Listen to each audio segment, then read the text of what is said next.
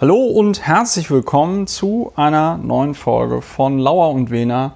Neben mir sitzt äh, einer der berühmtesten Strafverteidiger Berlins und Deutschlands, ähm, Dr. Ulrich Wehner. Hallo Ulrich. Ja, hallo. Ähm, ich sage noch nicht, wer neben mir sitzt, das ja. will ich jetzt nämlich vorstellen. Einer, der weltberühmt ist über die Grenzen seiner Straße hinaus, Christopher Lauer. Ja, das bin ich. Ähm, Ulrich, wir haben zusammen einen Podcast, der heißt Lauer und Wena. Wir hatten jetzt ein bisschen länger gebraucht. Wir hatten jetzt so einen schönen Ein-Wochen-Rhythmus. Das hat jetzt nicht funktioniert, weil wir beide ja auch noch werktätig sind und andere Dinge machen müssen und du viel zu tun hast und ich viel zu tun habe. Ähm, es ist wahnsinnig viel passiert, aber äh, es könnte sein, dass wir heute in unserer Folge ein bisschen monothematisch sind. Wir haben letzte Woche schon darüber gepodcastet ähm, und diese Woche wird das mit Sicherheit auch den Podcast dominieren. Der Mordfall an dem Regierungspräsidenten von Kassel, Dr. Walter Lübcke. Denn nachdem es da ja gegen Ende unserer letzten Podcast-Folge so ein bisschen hin und her ging, was mich dann sogar zu der Premiere brachte, dass ich ein, ein ja, wie nennt man das du denn beim Podcast? selber eine Gegendarstellung ich, gebaut. Genau, ich habe meine eigene Gegendarstellung gebaut. Ähm, das kommt davon, wenn man der FAZ sofort Glauben schenkt. Ja. Ähm, es ging hin und her, aber jetzt ist es so, dass ein dringend tatverdächtiger Mann, Stefan E. aus Kassel, 45 Jahre, verhaftet worden ist und sogar der Generalbundesanwalt die Ermittlungen übernommen hat aufgrund der Bedeutung der Tat. Ja, wenn du sagst, monothematisch mag es zwar sein, dass wir beim Fall Walter Lübcke als Überschrift uns aufhalten, dass ein übergeordnetes Thema es gibt, aber man kann sehr vieles daran sehen, können wir schon mal. Man kann äh, wahnsinnig viel daran sehen. Ich sehen und ja, lernen. Ich habe ja auch in den letzten Tagen und Stunden viel dazu getwittert. Ich bin ja ein fleißiger Twitterer. Ähm, Ulrich nicht so. Das liegt daran, dass Ulrich tatsächlich arbeiten muss und nicht so viel Zeit zum Twittern hat.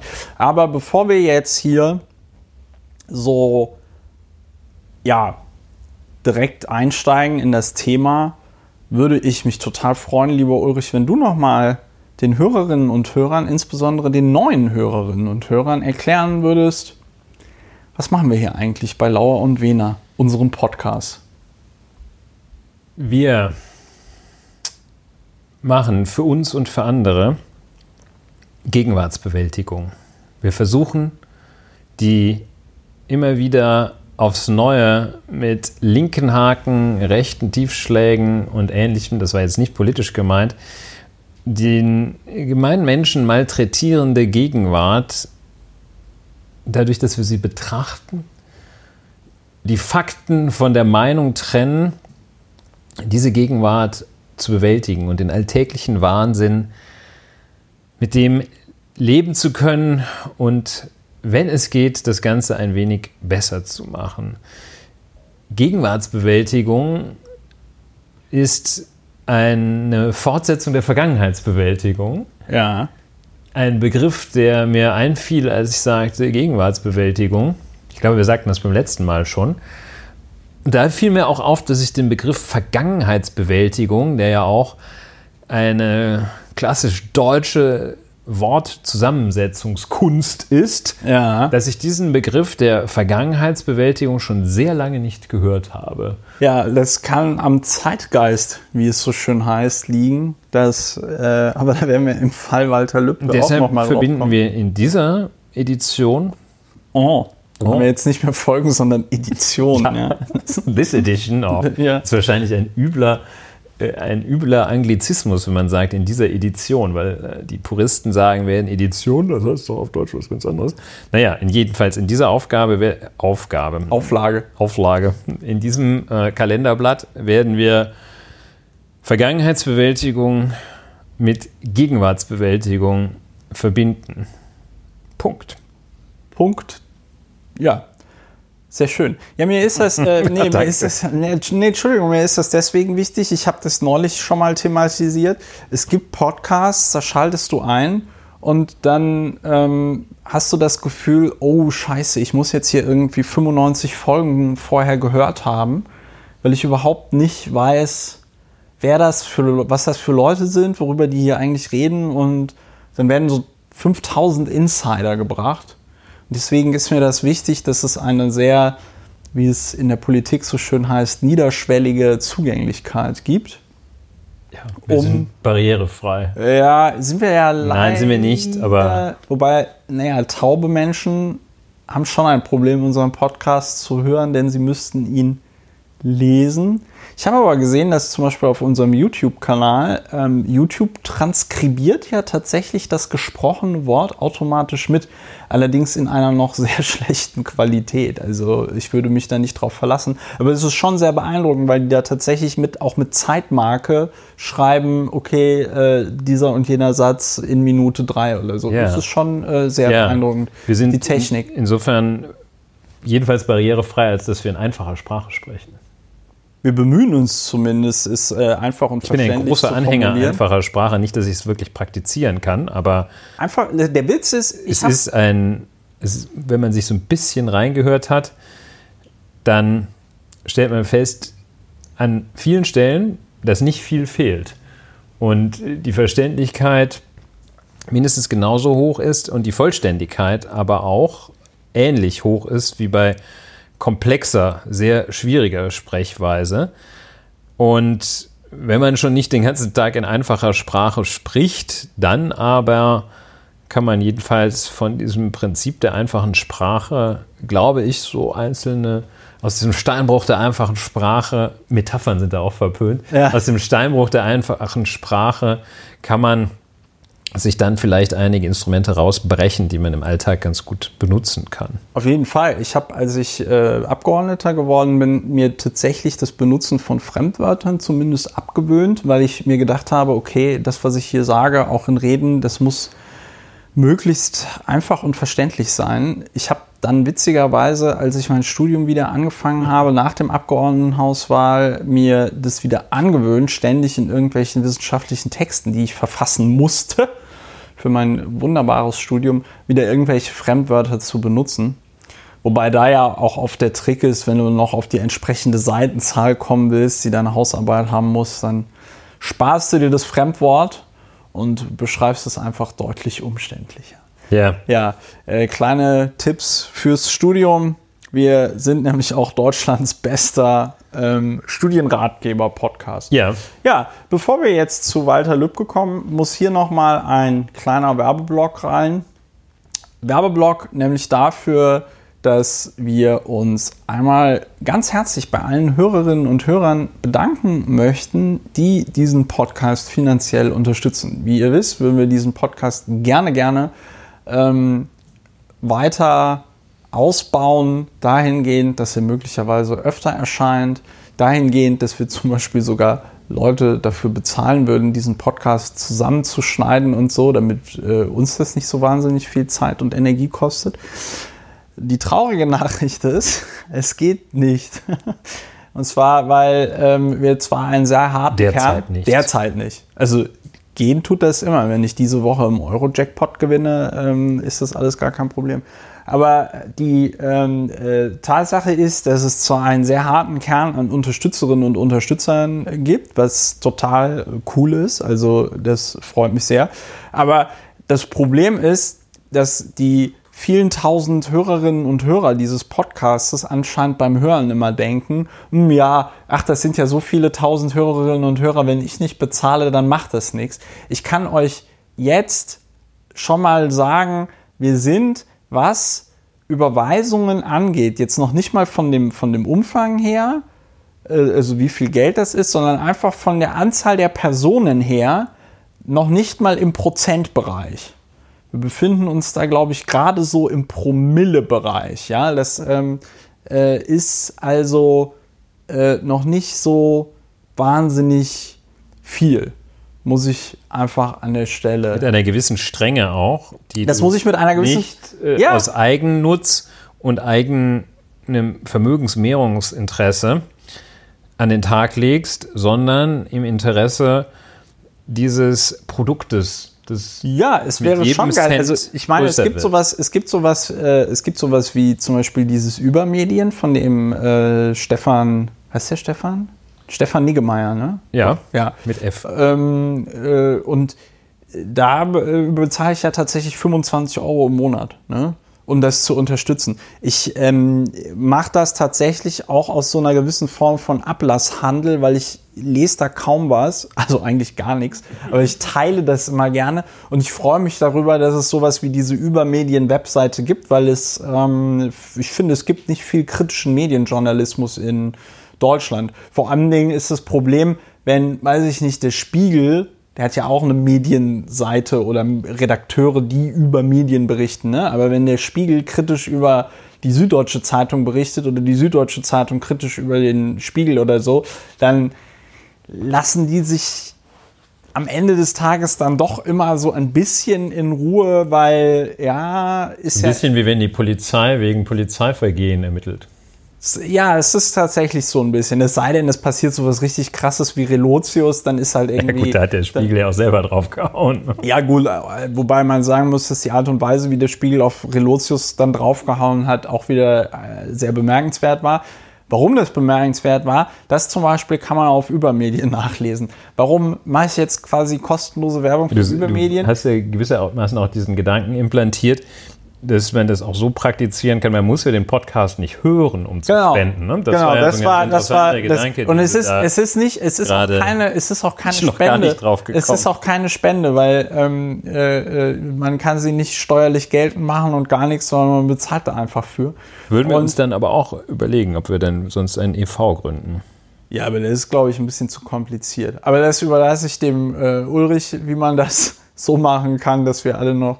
Ich meine, es gibt so viele schöne. Aber nein, es ist, äh, sollte man jetzt nicht. Bei Attack ist ja ein ausführen. Platz frei geworden. Wie bitte? Bei Ach so, Attack ist Attack. der- ja, ja, ja. Ist auch ein, auch ein Hätten wir auch mal was zu sagen können. Ja, aber, ja, hätten, hätten. hätte, hätte Fahrradkette. Und warum haben wir nichts dazu gesagt? Weil wir nur einmal die Woche podcasten, weil wir einmal die Woche irgendwie nach unserem, nicht nach unseren, sondern während unseres Feierabends podcasten und weil wir das halt so machen, wie wir es machen. Und das ist ja auch schön, dass ihr uns da die Treue irgendwie haltet und dass es uns, äh, dass es euch gefällt, ja. Äh, freut uns immer. Aber mehr gibt's im Moment nicht für das, was da an Unterstützung durch die Hörerinnen und Hörer kommt. Und das formuliere ich jetzt einfach ähm, so klar und deutlich. Ähm, und dann ist das halt so. Ne? Ja, wir wollen wachsen auf eine ökologisch verträgliche Art und Wir Weise. wollen auf eine ökologisch das ist ein, das einzige, eines der, einer der wenigen Bereiche, wo Wachstum, in denen Wachstum wirklich auch äh, klimaneutral ist Ja. und in denen Wachstum zu mehr Größe führt. Das ist Vielleicht. tatsächlich Das wäre jedenfalls das Ziel. Vielleicht. Das wäre das Ziel, wenn ihr uns dabei unterstützt. Wie gesagt, wir äh, bedanken uns auch nochmal ganz herzlich bei denjenigen, die uns jetzt schon unterstützen. Und ähm, wenn ihr uns unterstützen wollt, gibt es zwei Möglichkeiten. Einmal die Kontonummer, äh, die steht auf ähm, meiner Webseite. Da äh, kann ich noch den Tipp geben, weil mir das jetzt passiert ist. Wenn ihr der Meinung seid, diese Kontonummer in eurem eBay-Konto eingeben zu müssen, um dann die eBay-Gebühren von dieser Kontonummer abbuchen zu lassen, es funktioniert nicht. Ich habe natürlich eine SEPA-Lastschriftsperre auf diesem Konto eingerichtet. Das heißt, man kann Geld auf das Konto überweisen. Ich habe auch die Möglichkeit, Geld von diesem Konto auf andere Konten zu überweisen. Was nicht geht, ist Geld von diesem Konto abzubuchen. Aber netter Versuch wird alles zur Anzeige gebracht. Und ähm, dann gibt es noch die Möglichkeit mit PayPal. Auf PayPal könnt ihr, ähm, die Infos sind auch auf der Webseite drauf. Und da freuen wir uns über jeden kleineren und größeren Betrag. An dieser Stelle sollte ich vielleicht noch erwähnen, dass ich diese Woche Geburtstag habe. Ja, dann können wir das noch ergänzen, dadurch, dass auch äh, Bargeld angenommen wird. Bargeld wird auch angenommen. Ähm, so, in kleinen, nicht nummerierten Scheinen. Ja, aber, äh, liebe Leute, dann hätten wir das auch klar gemacht. Ihr könnt uns folgen auf äh, iTunes, ihr könnt uns folgen auf Twitter unter lauerundwener.de. ähm, äh, äh, sind auch die ganzen anderen Social-Media-Kanäle äh, da. Wir sind auf YouTube, man kann uns sogar auf Spotify hören. Eigentlich gibt es uns überall im Internet, wo man so Podcasts hören kann. Und ja, ähm, wenn euch dieser Podcast gefällt, dann äh, bewertet ihr doch zum Beispiel auf iTunes, wenn ihr das noch nicht gemacht habt. Und dann gibt es noch die Möglichkeit, ähm, diesen Podcast ganz analog einfach in eurem Freundes- und Bekanntenkreis zu bewerben. Das heißt, wenn ihr jetzt ein schlechtes Gewissen habt, weil ihr zwar diesen Podcast finanziell unterstützen könntet, aber es nicht macht, dann sucht doch einfach in eurem Freundes- und Bekanntenkreis Leute, die das machen. Oder auch wenn ihr wollt, aber nicht könnt. Ja, und es ist so ein, das klingt jetzt so ein bisschen wie so ein klassisches Pyramidenspiel, ist es aber gar nicht, weil wir zahlen kein Geld aus. Das Einzige, was ihr Wir von zahlen in Qualität. Genau, wir zahlen in Qualität. Was ihr bekommt, ist ähm, Alltagsbewältigung. Und da bemühen wir uns redlich, das immer möglichst ordentlich zu machen. Ja, denn anders als, den, als die Vergangenheit kann man den Alltag bewältigen. Bei der Vergangenheit, ich habe es gerade nochmal nachgelesen, ist der Begriff der Vergangenheitsbewältigung, der ist so etwas zurückgestuft worden, den verwendet man nicht mehr, weil wenn die Vergangenheit so einige kluge Leute nicht bewältigen, also endgültig erledigen kann, sondern sie nur aufarbeiten. Aber auch den Begriff Aufarbeitung der Vergangenheit habe ich lange nicht gehört und möglicherweise wird eine These sein, dass man die Vergangenheit im Sinne von gar nicht so ferne Vergangenheit einmal doch etwas aufarbeiten sollte. Das aber nur vielleicht schon mal im Vorgriff auf das, was jetzt kommt. Ja, jetzt kommt nämlich der Fall, die Ermordung von Dr. Walter Lübcke, Regierungspräsident in Kassel.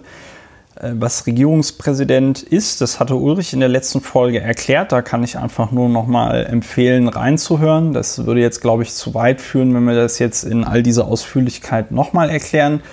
Walter Lübcke wurde zum Ziel rechtsextremer Hetze und Morddrohungen im Jahre 2015. Darüber haben wir in der letzten Folge gesprochen. In seinem Regierungsbezirk sollte nämlich eine Geflüchtetenunterkunft errichtet werden. Diese äh, Errichtung der Geflüchtetenunterkunft wurde begleitet von dem, wie ich finde, sehr löblichen Versuch der äh, ja, Politik dort vor Ort, die Anwohnerinnen und Anwohner dieser Geflüchtetenunterkunft darüber zu informieren. Das sind Veranstaltungen, die es im Jahre 2015 und danach, glaube ich, deutschlandweit sehr viel gab, denn es gab ja auch sehr viele sogenannte besorgte Bürger, ja, also Leute, die immer vorgeschoben haben, ja, sie werden jetzt verunsichert und ah, was ist denn jetzt da und hm, mit den Geflüchteten und so. Und auf dieser Veranstaltung hat Walter Lübcke etwas gemacht, äh, was, äh, wie ich finde, ähm, Hochachtung verdient. Er hat nämlich einfach klare Kante gezeigt und war auch, glaube ich, so ein bisschen genervt äh, an einem, nach einem ganzen Abend, wo er also versucht hat zu erklären, was sie da machen und es also sichtliche Versuche durch wohl anwesende Nazis gab, ihn da irgendwie aus der Fasson zu bringen. Er hat nämlich am Ende einfach gesagt, ja, also, dass man Leute auf, also sinngemäß, ich ähm, zitiere jetzt nicht wortwörtlich, aber sinngemäß hat er halt gesagt, ey Leute, wisst ihr was, das gehört nun mal dazu zur Bundesrepublik Deutschland, dass man Menschen in Not aufnimmt, dass man Asylsuchende aufnimmt. Und wenn man diese Werte nicht teilt, dann würde es einem Deutschen ja freistehen, dieses Land auch zu verlassen. Es würde ja niemand einen jetzt dazu zwingen, in Deutschland leben zu müssen. Ja, wörtlich sagte Walter Lübcke, wer diese Werte nicht vertritt, kann dieses Land jederzeit verlassen. Zitat Ende.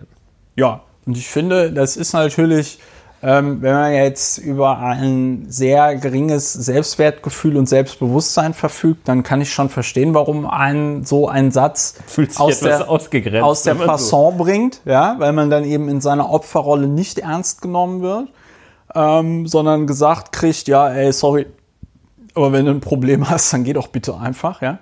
Ähm, Finde ich aber eine vollkommen angemessene Reaktion von Walter Lübcke, womit Walter Lübcke wahrscheinlich nicht gerechnet hat, ist dann der Shitstorm, der über ihn ausbrach. Wir hatten in der letzten Folge hier, ähm, kann ich auch nur noch mal empfehlen, diese Webseite Volksverpetzer. Ist übrigens auch ein journalistisches Angebot, das sich durch die äh, Geldbeträge von Unterstützerinnen und Unterstützern äh, finanziert. Also Volksverpetzer hatte das alles sehr schön aufgearbeitet, wie dann Rechte gegen Walter Lübcke hetzten. Er bekam Morddrohungen und er ähm, wurde, er wurde äh, ja, bedroht, beschimpft und das waren auch sehr explizite Drohungen. Ne? Also so jetzt. Fotos hm. mit äh, einer Walter PPK und dann steht, stand da irgendwie so, mach mal Walter und so. Also da war klar, worum es geht. Es gibt äh, ganz frühe Spontanreaktionen, offenbar in dem Saal, in dem Herr Lübcke diesen Satz aussprach, wer nicht die Werte teile, der könne dieses Land jederzeit verlassen der, also man muss ja auch nochmal den Satz sich anschauen, der kann dieses Land jederzeit verlassen. Das ist ja keine krasse Ausgrenzung, sondern eine der härteren Formen wäre der Hau, Haue ab oder so etwas, aber der kann das Land verlassen. Also ist jetzt nicht, ja, ist nicht so richtig mit der, mit der Suppenkelle auf den Kochtopf geschlagen, geht anders. Es ist vor allen Dingen so im Sinne äh, entweder oder. Ne? Ja, wenn du damit nicht klarkommst, dann kannst du auch gehen, weißt du? Also ja, kannst aber auch bleiben und irgendwie nörgeln. Ne? Also genau. Selbst das also, ist eine Möglichkeit. So, also Jedenfalls, aber die unmittelbare Reaktion in dem Saal, als er diesen Satz sagte, zugespitzt ist, aber der jetzt auch keinerlei Fäkalbestandteile, keine Vulgärbegriffe, keine sexuellen Konnotationen, also jedenfalls ein entspannter Satz. Also, ja. Ein bisschen zugespitzt. Da ging es erst Wohl gab es ein leichtes Gelächter, wie eine Quelle beschreibt, im Saal, sogar vereinzeltes Klatschen. Aber dann, so schildert äh, hier eine mir nicht bekannte Quelle. Ja, dann was ist denn das? Ist doch Weiß. der Weiß. Ja, das ist der Weiß-Artikel von dem Martin Böselager. Eine, eine mir ja, nicht ja. bekannte Quelle. Wir müssen schon ordentlich zitieren. Habe ich doch mit deiner Hilfe. Aber dann fangen plötzlich wütende Männerstimmen an. Also wahrscheinlich waren auf dieser Veranstaltung insgesamt, bei der es um die Flüchtlingsunterkunft geht, keine Frauen, die äh, klugerweise zu Hause geguckt ja, haben. Hase, du bleibst hier. Hase, du bleibst hier, die zu, klugerweise zu Hause geschaut haben, welchen welchen, welche Quatschkleidungsstücke, die man mal irgendwann angeschafft hat, man vielleicht einfach in diese Flüchtlingsunterkunft reingeben könnte, ja. damit man sich nicht ganz so mies fühlt, dass man sich wieder irgendein paar, was für Frauen und Männer gleichermaßen gilt. Ich habe nicht am Wochenende Jogging-Schuhe entsorgt. Jedenfalls, damit man sich nicht so mies fühlt, ähm, die Frauen waren gerade dabei, Sachen zusammenzustellen, als dann die Männerstimmen riefen, Buh, war das eine, Pfui, fand ich auch super. Pfui. Ja. So, das hat man wahrscheinlich schon damals gerufen auf irgendwelchen NSDAP-Veranstaltungen, wenn jemand sagte, dieses Geschäft gehört einer jüdischen Familie. Dann haben die gesagt, Pfui. Ja. Nehme ich mal an. Ich weiß gar nicht, wo Pfui herkommt.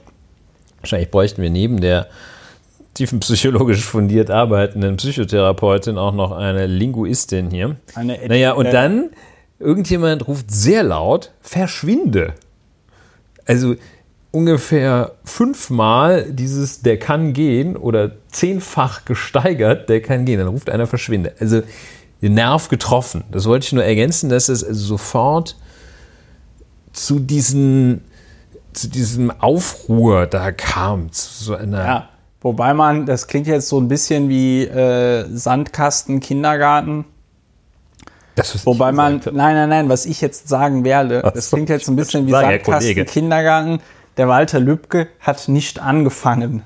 also, ähm, wenn, weil das steht ja auch in dem von Kannst mir beim gehen. letzten Mal Pfui, schon ver, ver, verlinkten Artikel von dem Martin Böselager, dass es da also anscheinend bei dieser Veranstaltung Menschen gab, die da ganz klar mit dem Ziel hingegangen sind, den Lübcke äh, zu provozieren und eben dort aus der Fassung zu bringen. Gut, ja. es geht jedenfalls weiter, ne? wie du ja schon angesetzt hattest. Genau, er wird im Internet bedroht. Morddrohung, Volksverräter wird er genannt. Und Volksverräter auch ganz, ganz großes ganz, Gesichtsbewusstsein. Ganz großes, ja, genau, das ist ja, das, das mit dem Volksverräter, das haben wir ja auch schon mal in einer der Folgen gebracht die brauchen das ja, um sich dann in so einen Wahn reinzusteigen. Mit die meine ich jetzt rechte, rechtsextreme Nazis, um sich dann in so einen Wahn reinzuschreiben, äh, steigern, wo sie dann den, ich glaube, es ist der Artikel 20, ne, mit dem Widerstandsrecht. Wo sie, Ja. sich, wo sie sich dann, da haben wir mal in einer ganz frühen Folge, da hieß das hier, glaube ich, noch lauer informiert, da haben die, ähm, damit die sich da reinsteigern können, so von wegen, ähm, wir leisten hier ja eigentlich nur Widerstand gegen die ganzen bösen Volksverräter, deren Absicht es ist, die Ordnung in der Bundesrepublik Deutschland abzuschaffen und so. In krasser Verkennung, warum das Widerstandsrecht überhaupt in dieses Grundgesetz reingeschrieben worden ist. Ja. Wir fassen uns kurz, es ist jedenfalls nicht zur Ausmerzung von Volksverrätern das Ja, Widerstandsrecht äh, geschaffen äh, worden. äh, liebe Nazis, das Widerstandsrecht steht euretwegen im Grundgesetz. So, und auf jeden Fall, dieser ganze Shitstorm gegen Lübcke ebbte dann ab. Aber, großes Aber, ähm, wurde dann zum Beispiel durch so äh, Figuren wie Erika Steinbach äh, Anfang 2019 wieder ähm, äh, angefacht, die sich da wohl auf Facebook oder Twitter betätigte. Und das ist insofern bemerkenswert, weil t-online.de da einen sehr schönen Artikel drüber geschrieben hat und Erika Steinbach dann sofort forderte, dass dieser Artikel gelöscht wird. Und äh, t-online.de sagte, also In, Frau guter Steinbach. alter Annegret Kramp-Karrenbauer Tradition. Ja, und äh, Erik und, und t-online.de dann nur furztrocken meinte Frau Steinbach, das, das stimmt aber alles, was Sie hier in diesem Artikel schreiben und deswegen löschen wir den auch Können nicht. Sie uns noch einen anderen Grund löschen, äh, nennen, warum wir das löschen Das sollten? Ist fiese Meinungsmache kurz vor der Wahl. Auf jeden Fall, äh, auf, auf jeden Fall, jetzt fast forward, in der Nacht vom 1. auf den 2. Juni wird äh, Dr. Walter Lübcke im Garten seines Hauses erschossen. In der Nacht. Äh, Und dann war erstmal die Frage, hui, was kann da passieren? Wir haben in der letzten Folge schon darüber geredet, der ganze Modus operandi erinnert sehr stark an den NSU. Dann wurden wir da so ein bisschen durch die Meldung der FAZ aus der Fassung gebracht, die also Polizeikreise zitierte letzten, ich glaube Samstag, die ganz fest davon überzeugt, also nicht letzten, sondern vorletzten Samstag, die ganz fest davon überzeugt waren, jetzt hätten sie den Täter gefasst der einen Tag später äh, wieder entlassen worden ist. Ähm, dann gab es in, ich glaube, Amrum oder irgendwie so, Norddeutschland irgendwo letzte Woche einen SEK-Einsatz, wo mehrere Personen festgenommen worden sind.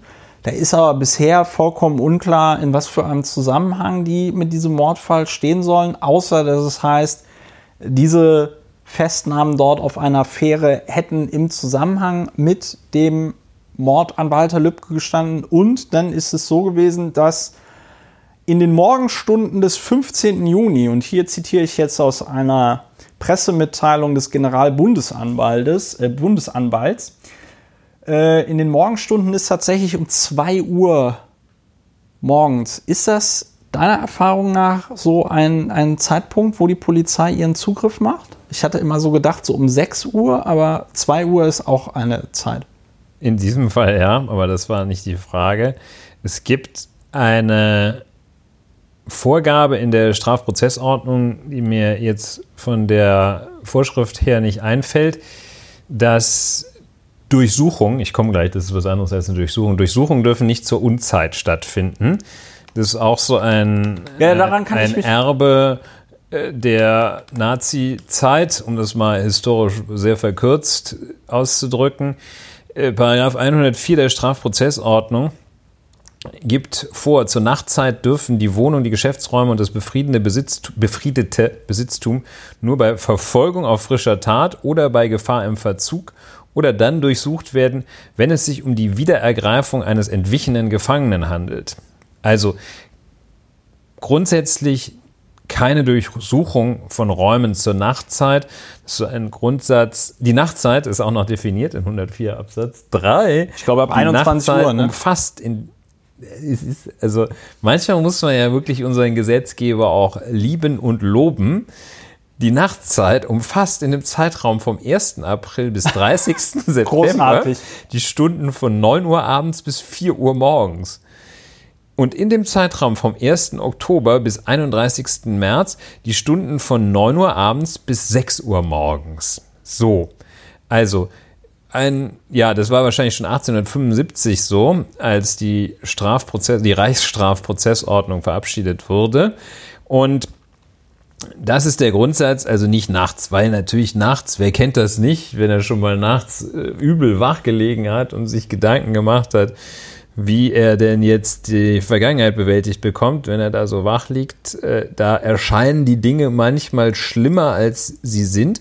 Und wenn dann noch schlimme Leute an der Tür klingen, klingeln, erscheinen die, oder die Tür gleich mit so einer Ramme einrammen, erscheinen die natürlich noch schlimmer.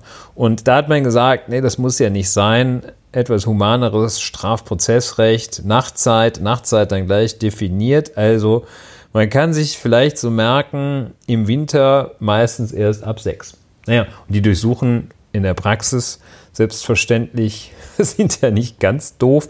In der Praxis orientiert man sich an der Wahrscheinlichkeit, dass jemand anzutreffen ist. Deshalb muss man damit rechnen, dass wenn Privaträume durchsucht werden, private Wohnräume durchsucht werden, man typischerweise etwas eher mit dem Klingeln rechnen darf oder mit dem Einrammen der Tür, wenn man nicht rechtzeitig sich einen, einen Morgenmantel übergeworfen hat, einen Kimono. Und äh, dann wird es so sein, dass die typischerweise so 6.30 Uhr an Privatwohnungen erscheinen, an Geschäftsräumen. Kluge taktische Maßnahme erscheinen sie nicht um 6.30 Uhr, weil dann da keiner ist. Also wenn die die auch wenn die so Audi durchsuchen oder so, dann erscheinen die eher etwas später, so wenn der Pförtner ja. kommt. Wobei Audi hat, glaube ich, mehr. Also jedenfalls. Und jetzt hier geht's ja um das Festnahme. Ist, geht um eine Festnahme und bei Gefahr im Verzug und äh, also es geht nicht um eine Durchsuchung und Festnahme kann natürlich jederzeit erfolgen. Ja. So, ist ja auch sinnvoll. um 2 Uhr in der Frühe am 15. Juni wurde der ein Tatverdächtiger vorläufig festgenommen. Das ist der Stefan E. Vorläufig festgenommen bedeutet was, Ulrich? Das bedeutet, dass er in den Gewahrsam der Ermittlungsbehörden genommen wird und dann innerhalb von 24 Stunden eine richterliche Entscheidung darüber zu erfolgen hat, ob er weiter in Haft bleibt. So, und das geschah dann nämlich am 16. Juni, also gestern, erwirkte die Staatsanwaltschaft Kassel, das ist jetzt hier wieder ein Zitat, ein Haftbefehl gegen den Beschuldigten. So, und jetzt hier weiter. Hiernach ist er dringend verdächtig, Dr. Walter Lübcke in der Nacht vom 1. auf den 2. Juni heimtückisch durch einen Kopfschuss getötet zu haben. So, ähm, also das bedeutet äh, nochmal zur, ähm, noch zum besseren Verständnis für die Hörerinnen und Hörer, aber auch für mich. Man kann jetzt nicht jemanden, gut, Polizeigesetz in Bayern ist da ein bisschen anders, aber man kann jetzt nicht jemanden einfach so mal einsperren, ne? sondern man braucht dann für, der ist ja jetzt in Untersuchungshaft. Ja. Und dafür gibt es dann diese sogenannten Haftgründe. Ne? Ja, um jemanden in Untersuchungshaft zu nehmen, braucht es im Wesentlichen drei Dinge. Eine formale Sache, nämlich den Beschluss eines deutschen Richters oder einer deutschen Richterin. Erstens, und das entscheidet also mit anderen Worten nicht die Polizei oder irgendein Staatsanwalt, das entscheidet ein Richter. Und mal noch offen lassen, ob diese Richter da immer sehr, sehr genau hingucken oder nicht. Aber das ist halt so, immerhin. Das zweite ist ein dringender Tatverdacht. Das heißt, es muss eine nach dem Ermittlungsstand bei Erlass des Beschlusses über die Untersuchungshaft. In dem Moment muss es deutlich wahrscheinlicher sein, dass man den Täter hat, als dass man nicht den Täter hat in der Person, die da vor einem steht. Das heißt, es muss schon deutliche Hinweise auf die Täterschaft geben. Dieser Maßstab des dringenden Tatverdachts, der variiert. Man kann sich also auf Umstände stützen zu Beginn einer Ermittlung oder bei Festnahme, die später im Verlauf dann an Wert verlieren. Das heißt, äh, zu Beginn sind die Voraussetzungen meistens etwas niedriger, aber wenn man dann mit dem Indiz nach sechs Monaten immer noch nicht weiter ist, dann wird es schwierig. So, das andere ist der, das dritte ist dann der sogenannte Haftgrund. Da muss also neben dem Tatverdacht noch etwas hinzukommen, nämlich insbesondere Fluchtgefahr Verdun oder Verdunklungsgefahr. Das sind so die klassischen Haftgründe. Ja. Bei Flucht, die Fluchtgefahr wird äh, de facto geschlussfolgert aus der im Raume stehenden Straferwartung. Das heißt, man macht diesen so eine Art juristische Heuristik, also so ein, so ein Merksatz, so ein, eine Überlegung, die irgendwo zwischen Merksatz und äh, Latrinenparole ist. Jedenfalls sagt man, also wer eine hohe Strafe zu erwarten hat, bei dem ist es auch sehr wahrscheinlich, dass er abhaut. Das ist in vielen Fällen ist das praktisch, wenn man das mal empirisch überprüfen würde, ist es totaler Quatsch. Weil, also sich einem Strafverfahren entziehen, das ist in unserer heutigen Zeit gerade für Leute, die sich jetzt nicht als Obdachlose auf der Straße bewegen, ja. ist es für Leute praktisch unmöglich oder jedenfalls äußerst so schwierig, sich dem einem Strafverfahren zu entziehen. Also jedenfalls, Fluchtgefahr ist so der typische Haftgrund, Verdunklungsgefahr ein weiterer recht typischer, äh, Wiederholungsgefahr eingeschränkt äh, und natürlich auch eine Gefährdung für die öffentliche Sicherheit und Ordnung. Äh, das ist das, was anzunehmen ist. Hier klang ja schon an Heimtücke, ja. ein sogenanntes Mordmerkmal. Das heißt, das macht den Totschlag zum Mord. Totschlag ist einfach nur, vor, einfach nur, Totschlag ist, wenn man jemanden vorsätzlich ums Leben bringt, aus Motiven, die jetzt nicht besonders verwerflich sind. Ja. Und Mord ist, wenn noch ein Mordmerkmal hinzukommt, nämlich zum Beispiel Heimtücke. Mordlust oder so etwas. Hier Heimtücke, das heißt also, der dringende Tatverdacht ist gerichtet auf die Begehung der Straftat des Mordes, der schwersten Straftat, die unser Strafgesetzbuch kennt. Und deshalb ist eine hohe Straferwartung im Raume stehend. Deshalb ja. wird in dem Haftbefehl gegen Stefan E. drinstehen, dass Fluchtgefahr besteht. Ja. Und die besteht vor dem Hintergrund, da greife ich jetzt ein bisschen vorweg, aber nicht ganz. Die Hörerinnen und Hörer werden es aber auch wahrscheinlich schon erfahren haben der gute Stefan E. Äh, ist der, dem rechtsextremen Spektrum zuzurechnen, was auch der Grund dafür ist, warum der äh, Generalbundesanwalt das an sich gezogen hat, das Verfahren. Hier steht nämlich weiter in dieser Pressemitteilung vor diesem Hintergrund, der zur Qualifizierung des Mordes als politisches Attentat führt, hat die Bundesanwaltschaft die besondere Bedeutung im Sinne des Paragraphen 120 Absatz 2 Satz 1 Nummer 3 GVG. Was ist GVG? Das ist das Geschlechtsverkehrsgesetz. Boah, das muss ich jetzt rausschneiden. Nee, also. Das ist das Gerichtsverfassungsgesetz. Nur ein Karlauer pro äh, Folge. Ähm, man lernt im Jurastudium sehr schnell, dass man den Gerichtsvollzieher nicht als GV bezeichnen darf. Ja, finden die nicht so. Weil wichtig, es ne? immer die Abkürzung für den Geschlechtsverkehr ist. Aber vielleicht bei, den, bei, bei, der, ja bei der Polizei und so. Ja, also da, da, in den ganzen Gerichtsakten. Der Profi kichert dann so, wenn man sagt, da stand der GV vor der Tür und wollte pfänden. Aber ist natürlich okay. übelste. Ja. ja, ist jetzt auch gar nicht so lustig, denn es geht ja noch immer um den heimtückischen Mord an Dr. Walter Lübcke.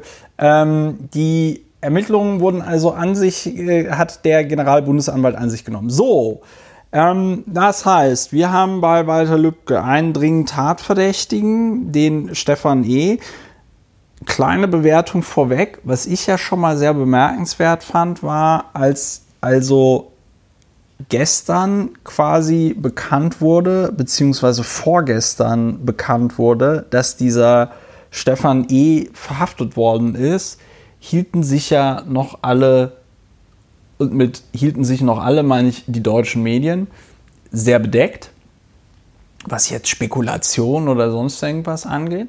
Da werden wir auch nachher noch drauf kommen. Aber heute, nachdem also jetzt der Haftbefehl erwirkt worden ist, nachdem sich der Generalbundesanwalt dazu geäußert hat, gab es eine sehr weite, oder was heißt sehr weite, aber es gab eine, zumindest auf Tagesschau, Zeit Online, ähm, Süddeutsche Zeitung, Tagesspiegel und anderen Blogs gab es eine sehr umfassende Berichterstattung um den mutmaßlichen äh, Täter, der also dem rechtsextremen Spektrum zuzuordnen ist. Interessanterweise hat die Polizei ihn anscheinend dadurch überführen können. Achso, Klammer auf. Polizei hat ja am Anfang, darüber haben wir uns in der letzten Folge ja unterhalten, einen rechtsextremen Hintergrund ausgeschlossen beim Mord von Walter Lübcke. Darüber hatten wir uns ja auch ausgelassen. Ähm, die Polizei konnte ihn anscheinend aufgrund einer DNA-Spur überführen.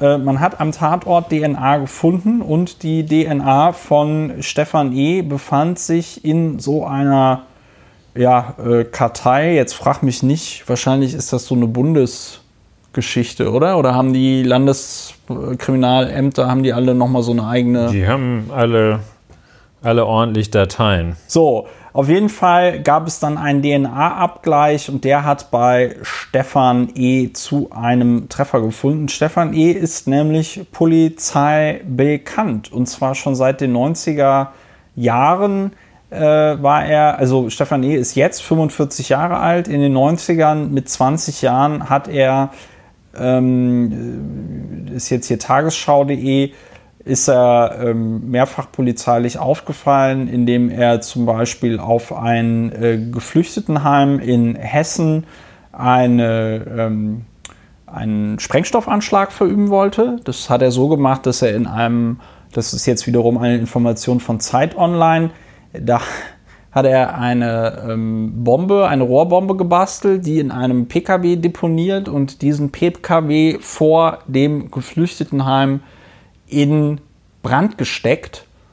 Äh, und es kam dann nur deswegen nicht zu einer Explosion dieser Rohrbombe, weil die Leute aus dem Geflüchtetenheim sehr blickig waren und sofort dieses Auto gelöscht haben. Ähm, wo man aber auch sagen muss, dass das auch ein, ja, wie formuliere ich das jetzt? Aber das ist schon sehr speziell, eine Rohrbombe in ein brennendes Auto zu packen, weil man ja darauf spekuliert, dass sich Leute diesem brennenden Auto nähern, um es möglicherweise zu löschen.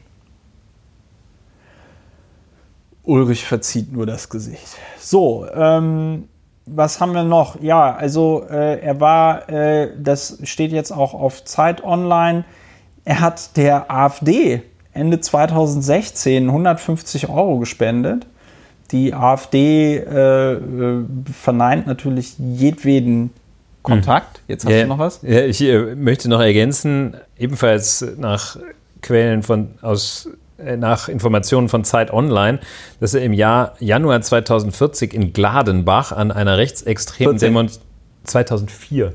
Du hast 40 gesagt. Ja, äh, beides wäre falsch, denn es war 2004. Okay, super. In Gladenbach, das ist allerdings richtig, an einer rechtsextremen Demonstration des Volkstreuen Komitees für gute Ratschläge teilnahm. Dass diese Information bekannt ist, dass er 2004 da teilgenommen hat, das ist also entweder ein Meisterwerk der Recherche oder die haben einfach da ganz gute Zugänge zum Polizeicomputer oder zum ja. Landes- oder Bundesverfassungsschutz. Jedenfalls das ist eine Information, das hat mich sehr erstaunt, dass die Zeit weiß, dass der 2004 in Gladenbach an einer rechtsextremen Kommission, äh, Demonstration teilgenommen hat. 2004 ja. habe ich hoffentlich gesagt, nicht ja. 2014. Ja, also das muss man sowieso sagen. Ich meine, bei, äh, bei, Zeit, bei der Zeit haben ja die ähm, äh, haben ja mehrere Redakteure, das Buch haben wir hier ja auch schon empfohlen, dieses Buch über die neue Rechte geschrieben, so ihre Netzwerke und so weiter und so fort. Ähm, da gibt es so in der Investigativabteilung schon einige Redakteure, ja, die wirklich sehr gut, ja. äh, die auch sehr gut in die Sicherheitsbehörden vernetzt zu sein scheinen, die aber auch sehr gut anscheinend generell mit Leuten vernetzt zu sein scheinen, die über die rechte Szene ähm, äh, ja, forschen ist das falsche Wort, aber die die rechte Szene beobachten, da gibt es ja auch, äh, sag ich mal, antifaschistisch motivierte Menschen und Organisationen, die das äh, teilweise sehr professionell tun und die sich einfach dann auch angucken, was, weiß ich nicht, wer geht auf welche Nazi-Konzerte, wer trifft sich mit wem und so. Das ist schon sehr ähm, beeindruckend.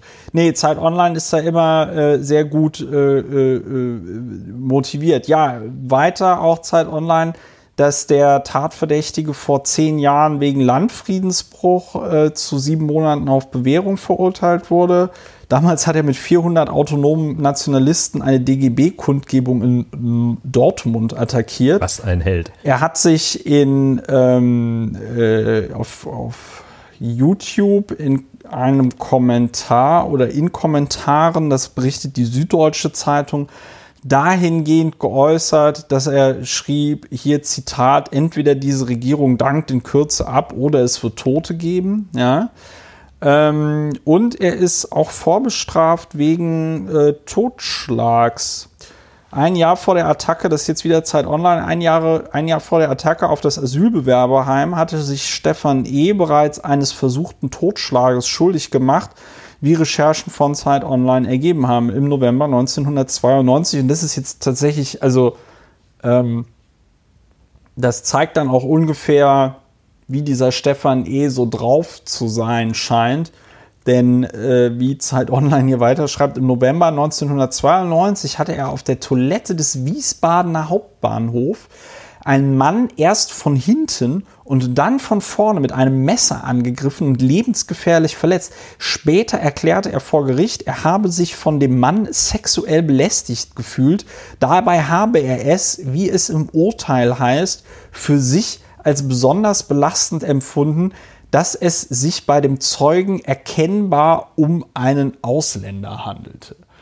Also ähm, ja, das ist, äh, wenn sich eines bei Stefan E. abzuzeichnen scheint, dass er also wirklich seit seinem 19. Lebensjahr mindestens also ein festes, rechtes Weltbild hatte und zu Gewalttätigkeit neigte.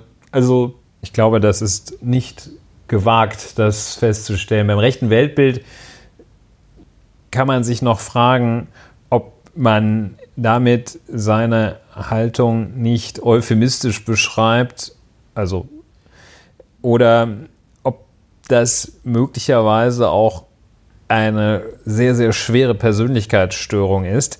Denn ein geschlossenes rechtes Weltbild Weiß ich nicht, ob man das sagen kann, aber. Es sollte jetzt keine Verharmlosung sein. Ich habe das nur versucht, mal irgendwie, naja, neutral formulieren, ja, ich das, das falsche Wort. gerade von, also, meinem Auge irgendwie das kommentiert diesen Menschen erscheinen und frage mich, ist der gestört? Also das kommentiert, jetzt sind wir so schon so ein bisschen in der Bewertung, ne? Aber ich meine, wenn jemand, wenn jemand, wenn jemand Nein, also ich stimme jemand, dir zu, dass das ein ich habe mich, also ich sehr habe mich schlechtes Verhältnis zu Menschen, die nicht mit ja. dem Mayflower hier angelandet sind. Ich habe mich einfach mal gefragt, wann habe ich mich in meinem Leben mal so bedroht gefühlt durch irgendeine Person, dass ich der Meinung gewesen bin, dass ich irgendwie körperlich, also in irgendeiner Form da gewalttätig werden muss. Bin dann zu dem Ergebnis gekommen, dass es noch nie so war und ich tatsächlich Wann warst diese. Du schon mal mit einem Messer auf der Toilette im Wiesbadener Hauptbahnhof ich habe, unterwegs? Ich habe ein Taschenmesser immer bei mir, ah, okay. aber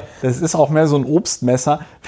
der, Punkt, der Punkt ist einfach der, ähm, ich finde diese Episode auf der Toilette des Wiesbadener Hauptbahnhofes wirklich sehr bemerkenswert, weil es ja auch von einer gewissen mangelnden Impulskontrolle zu ähm, also äh, jetzt kriege ich den Satz nicht zu Ende. Ähm, das deutet darauf hin, dass das die darauf Impulskontrolle hin. nicht die Stärke von Stefan E. Also habe ich jetzt so lapidar gesagt. Das ist eine Form auch der Gegenwartsbewältigung. Auch das interessant, beachtlich, dass Informationen über das Verhalten des jetzigen Tatverdächtigen aus dem Jahr 1992, also vor immerhin 27 Jahren, ja. Hier erhalten sind. Da ja, irgendwie scheinen die ja die Akte auch zu haben. Wenn die scheinen die die Akte, Akte zu, zu haben. Er muss dann offenbar mit einem einfachen Bundeszentralregisterauszug, ja klar, also die, wenn es ein versuchter Totschlag war, das bleibt sehr, sehr lange im Bundeszentralregister, nicht ganz zu Unrecht. Und jedenfalls mit guten Gründen. Ja, also äh, tiefe Informationen, die Kollegen, wie ich mal hochtrabend sagen, von Ja. der Zeit haben da sehr Genau. gute Sachen aus. Also sehr, sehr gut. Also sehr, Sehr, sehr umfangreich. Ja, bin ich auch schön. sehr beeindruckt über diese sehr umfangreiche ähm, äh, Recherche. Da sieht man mal wieder, was wissen, dabei ne? rauskommen kann, wenn man Journalistinnen und Journalisten für, ihr, für ihre Arbeit bezahlt. Ne? Ähm, und er war in der NPD aktiv. und er war in der NPD aktiv. Ähm, Genau, und wegen diesem Sprengstoffanschlag, das steht jetzt nochmal auf der Süddeutschen Zeitung Webseite, wegen einer Attacke auf ein Flüchtlingsheim vom Landgericht Wiesbaden wegen versuchtem Totschlags und versuchten Herbeiführung eines Sprengstoffexplosions zu sechs Jahren Jugendstrafe verurteilt. Das heißt, er wurde nicht nur einmal wegen versuchtem Totschlag verurteilt, sondern zweimal. ja. Also ähm, ich weiß gar nicht, wann, wann spricht die Polizei immer von Intensivtätern? Ich glaube, das ist eine ist kein, kein stehender Begriff über von einem Berliner Stadtbezirk zum nächsten ist das, glaube ich, schon unterschiedlich Ja. definiert. Ist ja auch nicht so wahnsinnig viel mit verbunden. Also Intensivtäter ist eigentlich eher ein, wenn ich es richtig sehe, eher ein Betreuungskonzept als ein Stigma. Und es wirkt natürlich als Stigma, aber es dient der äh, Betreuung bzw. besseren Bearbeitung dieser Fälle. Ja. Es führt zum Beispiel dazu, dass anders als diese missliche Situation, dass man immer zu einem anderen Richter, anderen Staatsanwalt, anderen Polizisten kommt, dass wenn man es in die Intensivtäterdatei geschafft hat, dass man dann sozusagen seinen persönlichen Bearbeiter bei Polizei, Staatsanwaltschaft und Gericht hat. Bearbeiter Die dann direkt schon wissen, ah, das ist ja Ah, hier das der ist hier der Spezialexperte Karl so und so. Egon und dann wird dem da gleich geholfen. geholfen oder einer übergeholfen, Genau, ganz wie man es nimmt. Und auf tagesschau.de, ähm, das hatte ich nämlich vorhin auch gelesen, auf tagesschau.de beschreiben sie noch, wie das bei dem, wie die Polizei überhaupt an die DNA von dem äh, Stefan E. gekommen sind, weil Tagesschau.de schreibt jetzt hier nach Informationen von NDR, WDR und SZ wurde E wegen des Verdachts einer schweren Körperverletzung eine DNA-Probe entnommen, die bei den Ermittlungen im Fall Lübcke nun zu einem Treffer geführt habe. Also das heißt, neben den zwei versuchten ähm, Totschlägen, wegen denen er verurteilt wurde, gab es dann anscheinend auch noch in der jüngeren Vergangenheit irgendwann mal eine äh, ein Verdacht auf eine schwere Körperverletzung. Ja, ich weiß gar nicht, ob 1992, wahrscheinlich hätte man die dann auch inzwischen äh, zwischendurch häufiger vernichten müssen.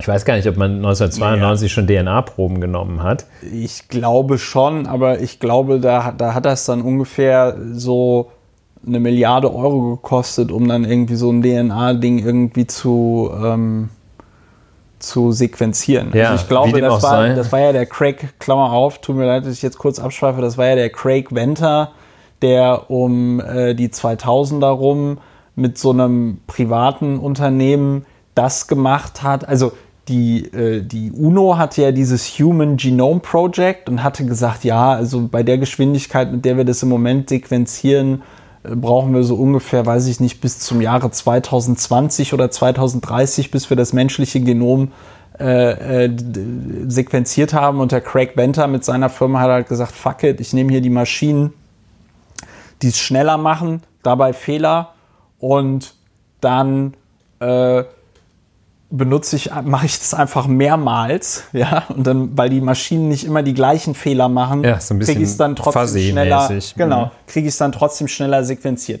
Ich glaube aber, dass 1992 die Technik noch nicht so weit war. Das heißt, es wird schon in jüngerer Zeit gewesen sein, dass die das Genom von dem, ähm, dass sie da eine DNA-Probe von dem gutsten Stefan E. Ja, sich geholt haben. Dabei auch noch ein ganz interessanter Nebenaspekt, die, der zunächst festgenommene, vor äh, zehn Tagen festgenommene, Ja.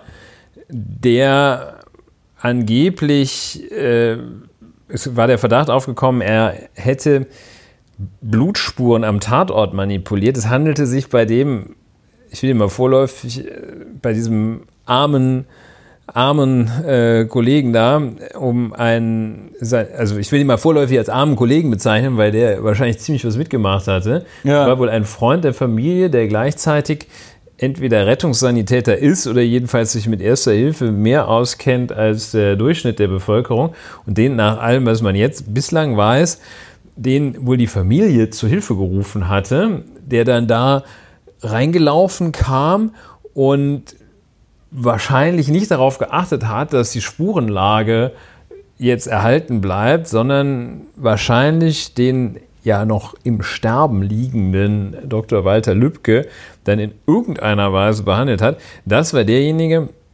dessen DNA-Spuren, so heißt es, am Tatort auch gefunden wurden ja. und äh, der dann wahrscheinlich die schrecklichste Nacht seines Lebens verbracht hat, als er da festgenommen war. Also, aber auch äh, sehr bemerkenswert. DNA, also man ist sicherlich froh, dass hier ein solcher Treffer gelang, was ja sehr schwierig ist, wenn der Täter nicht aus dem Umfeld kommt, weil da ja. kannst du ja, kannst ja fragen, bis du schwarz wirst. Da wird ja, ja niemand sagen, das war der Stefan E. Kommt ja keiner drauf. Also jedenfalls Fluch und Segen, wie man so floskelartig sagt, zugleich. Die DNA-Ermittlung, denn einerseits mag es zur Ergreifung von Tätern führen, aber es führt eben auch zur falschen Verdächtigung Unschuldiger.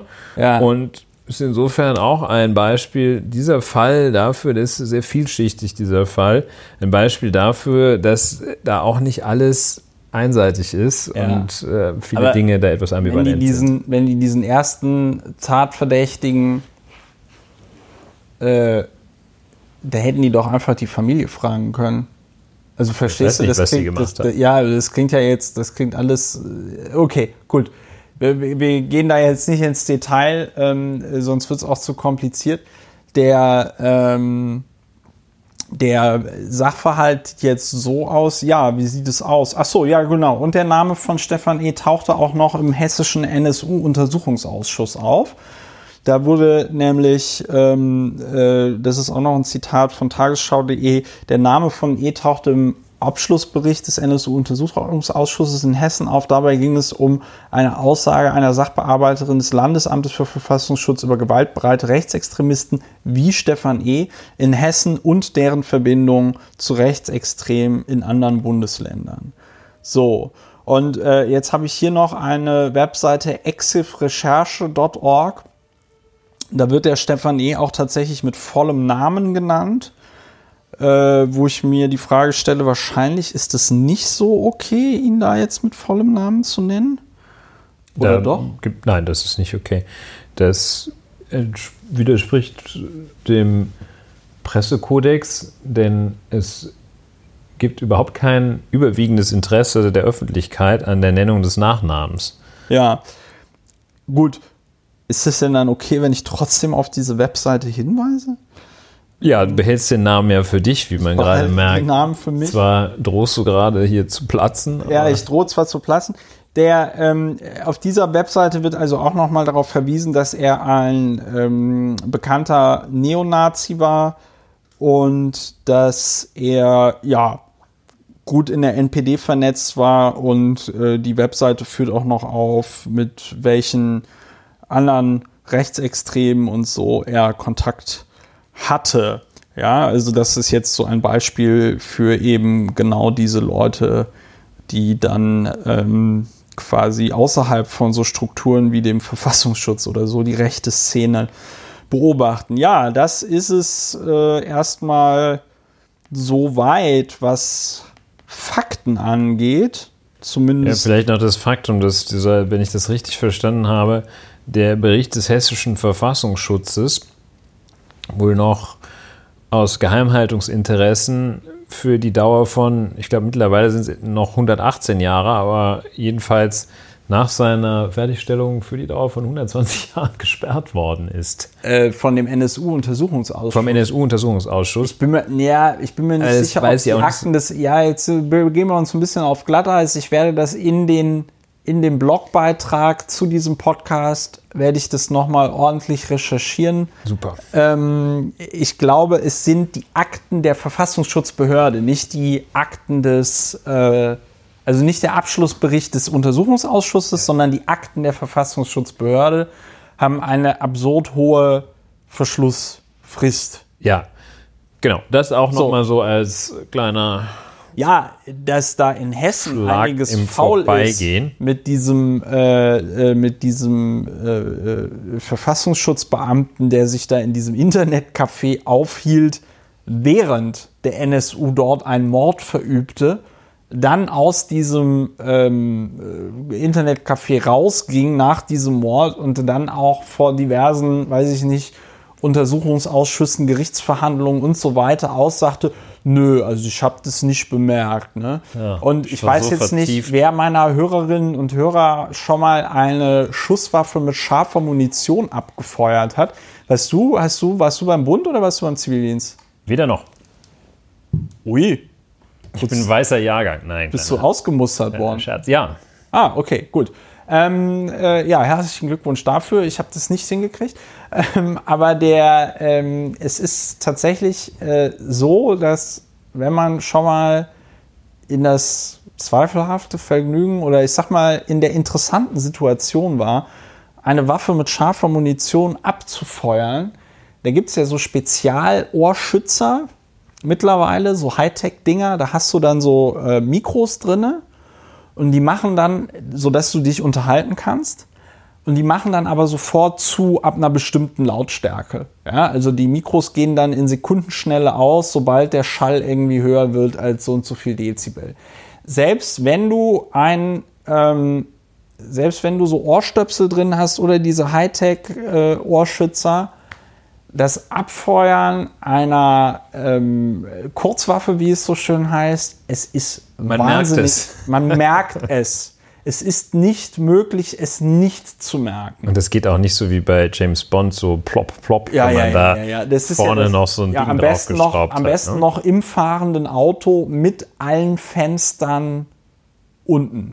Ja. Äh, nicht unten, sondern oben. Ja, Also jedenfalls, wir, schweifen, ja- wir schweifen ab. Das war ja der Weg, um zu sagen, da ist nicht alles so über jeden Verdacht erhaben, was da beim hessischen Verfassungsschutz, beim Ja. Verfassungsschutz insgesamt Und geschieht. Die hessische Polizei, die hatten wir ja auch schon mehrfach in diesem Podcast erwähnt, die ja mittlerweile einige Ausfälle zu beklagen hat, weil ähm, ja da äh, rechtsextreme Netzwerke innerhalb der hessischen Polizei vermutet werden und da nicht wenige Beamtinnen und Beamte mittlerweile vom Dienst suspendiert sind, weil unter anderem aus den Gebäuden der hessischen Polizei dieser einen NSU-Anwältin Drohschreiben gefaxt worden sind. Ähm, ja, das ist der Status quo.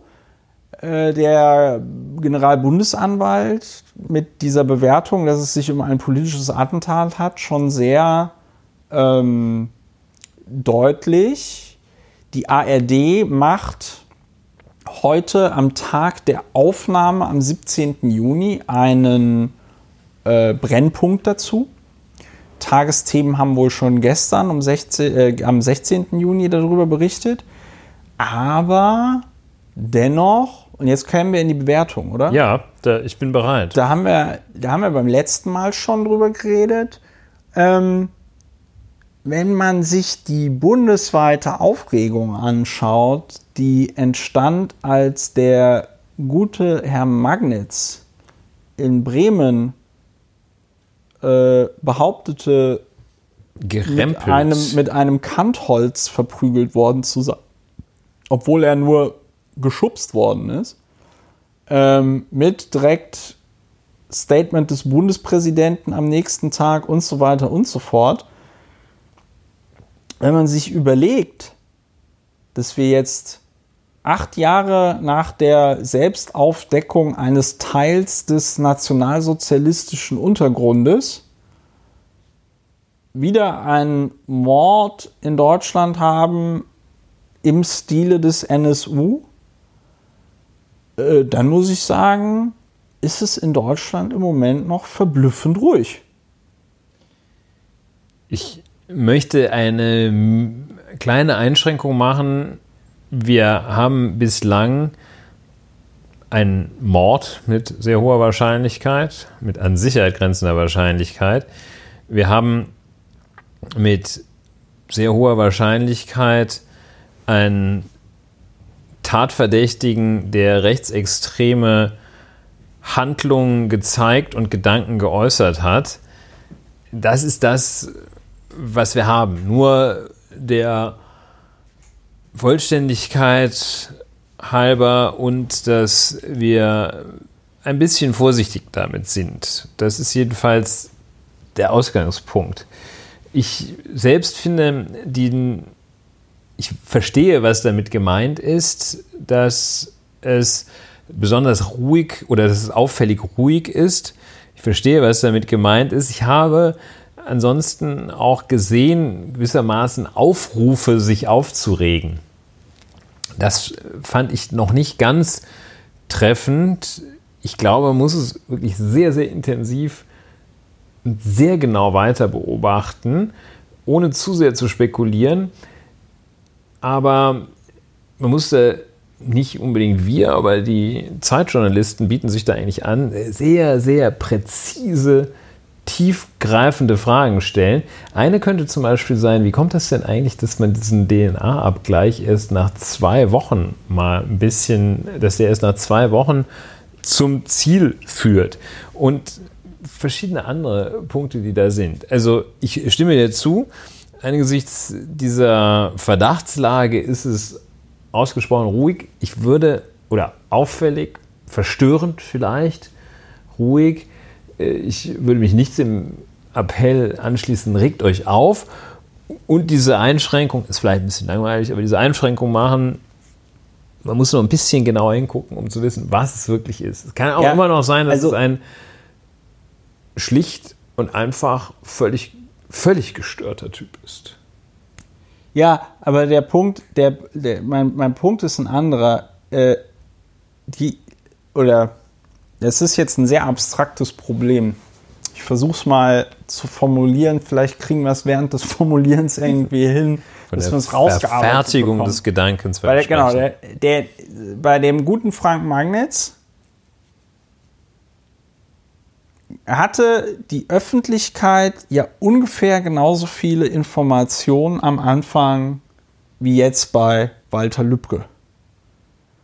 Ich schließe ja nicht aus und du hast vollkommen recht, da ist ja einiges an Vorverurteilungen schon drin äh, von dem, was ich so sage. Ne?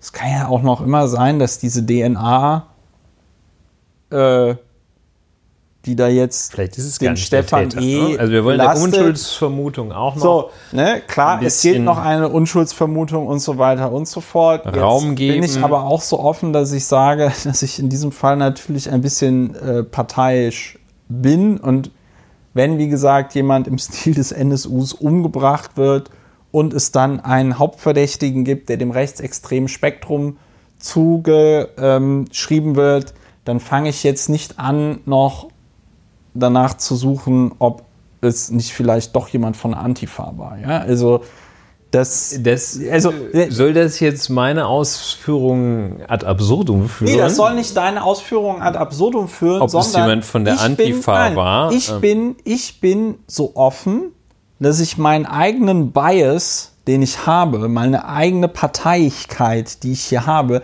dass ich die einfach klar benenne.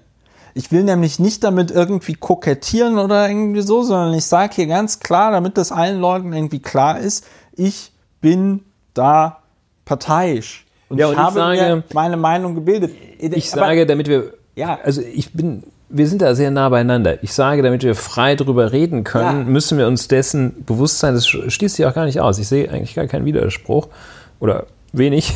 Ja. Äh, damit wir frei darüber reden können, müssen wir uns bewusst sein, dass es immer noch unter einem gewissen Vorbehalt steht. Ja, und natürlich. deshalb finde ich, das hast nicht du ja. gesagt, aber manche gesagt, regt euch ordentlich auf. Das finde ich, greift sehr, sehr kurz. Das es geht nicht um Quatsch. das Aufregen, sondern es geht um die Sensibilität. Und ich glaube, diese Sensibilität ist in der Tat etwas, unterentwickelt oder es ist schon eine solche Abstumpfung eingetreten. Jedenfalls im Ergebnis reicht die Sensibilität nicht aus, in diesem Fall, wenn man das mit dem Fall Magnitz vergleicht. Da ja, sind, wir, sind wir sehr eng beieinander. Der Punkt, Und man kann sich auch mal fragen, warum? Und ähm, ein warum Grund. Was? Ja, warum regt sich bei Herrn Magnitz bis zum Bundespräsidenten das Land auf? Und hier äh, beim Fall von Herrn Lübcke kommt erst langsam die Aufregung in Fahrt, will ich ja. ein bisschen abwertend sagen. Also jedenfalls, warum ist die, der Puls wesentlich stärker emporgeschnellt, als Herr Magnitz angerempelt wurde und vom Kaltholz sprach, als in dem Fall, in dem sich herausstellt, dass ein führender Beamter mit mutmaßlich rechtsradi von einem Täter mit mutmaßlich rechtsradikalem Hintergrund erschossen wird. Ja, weil, ja. weil das mit dem Gib Kantholz, mal eine Erklärung. Das mit dem Kantholz kann sich kann man sich halt noch so irgendwie vorstellen. Es gab ja auch sofort die Fotos, die durchs Internet gingen und so. Und dann ist die Empörung diese Empörung ist ja emotional und die ist ja auch ein sehr, die ist ja auch ein sehr mächtiges Mittel. Mhm. Weil wenn sich dann diese Leute so empören, dann willst du dich ja auch nicht hinstellen und sagen, ähm, ja, Moment mal, aber jetzt müssen wir doch erstmal ganz in Ruhe äh, äh, äh, recherchieren, wer hat denn da den Herrn Magnitz äh, äh, geschubst. Ne? So, ähm, will damit sagen, diese Empörung bei Magnitz war ja schon falsch. Dass sich alle auf dieses Spiel eingelassen haben, war ja schon falsch. Ich will ja auch jetzt nicht Falsches dadurch besser machen, dass man bei einer anderen Situation da genauso falsch drauf reagiert. Nur worum es mir auch geht bei dieser Magnetsfrage ist, darüber hatten wir ja damals auch schon gesprochen, äh, es gibt ja überhaupt keine Anhaltspunkte, wer das da irgendwie gemacht haben könnte. Man wird das auch wahrscheinlich nie aufgeklärt bekommen, wer den Herrn Magnets dort dann da so mit dem Ellenbogen umgerempelt hat. Ähm und du hast vollkommen recht. Wir haben jetzt hier ein mutmaßlich politisches Attentat und die Leute sind ruhig. Wahrscheinlich, weil man nicht so äh, sich das so vorstellen kann, wie das so ist, erschossen zu werden. Und was ich auch glaube, ist, dass es einfach von Journalistinnen und Journalisten auch eine gewisse Angst gegenüber der rechtsextremen Szene gibt. Die fahren nämlich, siehe NSU, siehe Stefan E. mutmaßlich, die fahren nämlich zu den Leuten nach Hause und erschießen sie. Die haben Benennungslisten. Ja. Ähm, und es da auch eine gewisse Angst gibt, möglicherweise vor einem Internet-Shitstorm, so von wegen, ah ja, jetzt haben die hier gesagt, das ist ein Nazi, aber es ist ja gar kein Nazi. Und äh, da siehst du mal wieder hier, weiß ich nicht, die Journalistinnen und Journalisten von der, gibt es ja dann genug Wörter dafür, äh, und dann wirst du da noch geschitstormt. Und das ist das Absurde. Das, weißt du, wenn, wenn du, wenn du dich hinstellst und sagst, das war die Antifa, die Antifa hat den Magnets umgeschubst, dann gibt es keinen Shitstorm von Leuten, die sich wie auch immer der Antifa zugehörig fühlen, die dann anfangen, Leute irgendwo im Internet oder persönlich per Anruf oder sonst was zu beleidigen. Wohingegen du, wenn du irgendwas in die Ecke Rechtsextremismus sagst, ist da genügend Sympathisantinnen und Sympathisanten ja, das gibt, ist, äh, das ist die ihren Scheißekübel über dich auskippen. Ja, das ist ein wichtiger Punkt, den ich auch, wollte ich auch sagen, äh, den, der sich jedenfalls so ein bisschen auch heraus, der sich so etwas herausbildete bei der Überlegung und dabei dieser Vergleich der Empörung, der gefühlten Empörung bei diesen zwei Fällen, Magnitz auf der einen Seite und äh, Herr Lübcke auf der anderen Seite, dieser Vergleich der Erregung des Pulsschlags und des Blutdrucks, der scheint auch aus dem unterschiedlichen Gebrauch der sozialen Netzwerke zu resultieren. Dass, ähm, also einmal, du schilderst ja, dass die, die Furcht vor dem Gegenshitstorm, wenn man dann falsch liegt, aber eben auch die Kraft des ursprünglichen Shitstorms, die aus dieser AFG, AFG, AfD-Richtung aus der rechten Ecke einfach heftiger. Da kommt der Sturm Komm heftiger und die Hemmung, etwas irgendjemand falsch zu verdächtigen, ist praktisch nicht entwickelt. Genau. Gibt es nicht. Und, äh, ja, beziehungsweise da gibt es ja auch genug Beispiele, wo die AfD ganz klar mit falscher Verdächtigung arbeitet. Ja, richtig. Also in dem Fall Magnitz haben wir das ja, also das Kantholz und die äh, Bewusstlosigkeit und die ganz krassen Lügen. Und das ist dann einfach so als war halt falsch dann im Sande wieder verlaufen und also die Hemmung, etwas Falsches zu sagen, jemanden falsch zu verdächtigen, ist da nicht vorhanden. Und sollte man jetzt, natürlich tun wir auch nicht, ähm, nicht in die in die gegen in, die in den gleichen Fehler verfallen, sozusagen Gleichbehandlung im Unrecht. Nein, aber es ist jedenfalls Zeit, dieses dieses Faktum zu beobachten, die Tatsache zu beobachten, dass hier ein sehr, eine sehr unterschiedliche Erregungsreaktion auftritt. Und wenn sich das tatsächlich weiterentwickelt und der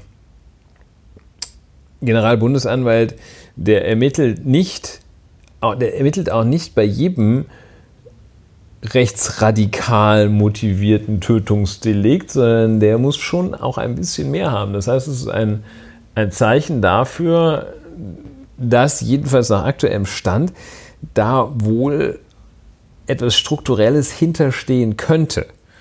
Ja, das Und ist ja das, was also in irgendeiner Pressemitteilung. Spricht das gegen den von mir ja vorhin auch mal äh, ins Feld geführten, möglich, die Möglichkeit des verwirrten Einzeltäters, der einfach so vernagelt ist, dass er nicht mehr kann äh, und mit dem Messer irgendwie in den Hauptbahnhof läuft. Ja, das sieht möglicherweise anders aus. Hier. Zu dem verwirrten Einzeltäter muss ich aber noch ganz kurz was sagen, weil das ist nämlich die, lang, die langjährigen Hörerinnen und Hörer dieses Podcasts wissen ja, dass ich äh, sehr großen Gefallen an diesem Konzept des stochastischen Terrorismus habe, das ungefähr so aussieht, dass wir also Hassrede im Internet erleben, äh, dass wir auch zum Beispiel so Politiker wie Donald Trump äh, erleben, die ständig mit dem Streichholz am Benzinkanister rumzündeln und dass es dann genug empfängliche Leute gibt, die sich sowas anhören und dadurch dann bemüßigt fühlen,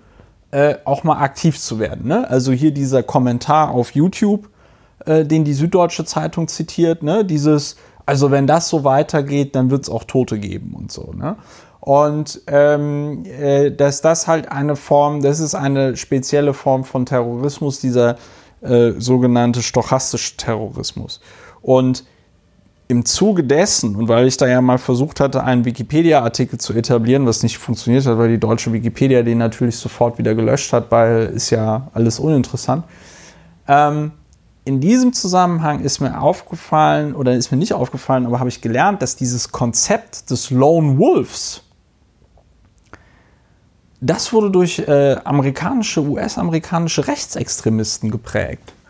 Ja, also das ist äh, dezidiert ein, sag ich mal, Konzept und eine Idee, die von amerikanischen Rechtsextremisten quasi ins Leben gerufen worden ist, wenn man das so sagen möchte, theoretisch unterfüttert worden ist und die natürlich so ein bisschen auch der Abwehr dient, um dann am Ende dort keine Netzwerke zu sehen, weil man sagt, ah, es ist ein verwirrter Einzeltäter. Aber, und das hatte die hessische Polizei ja auch in einer Pressemitteilung gesagt, dass man im Zuge jetzt dieser Festnahme überprüft, ob noch weitere Straftaten mit diesem Täter, mutmaßlichen Täter Stefan E.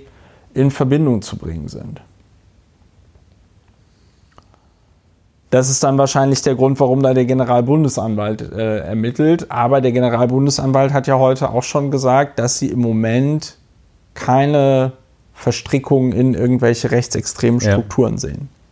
Ja, das äh, Konzept Lone Wolf, äh, wie auch immer, ist wahrscheinlich ein, ein ähnliches, ein, äh, ebenfalls ein Konzept, so wie es seinerzeit zu RAF-Zeiten werden ja auch schon mal Vergleiche jetzt gezogen. Ja, der wie es die Stadtguerilla war. Ähm, aber natürlich etwas, etwas gänzlich Unterschiedliches. Vielleicht auch noch ein bisschen vorschneller Vergleich.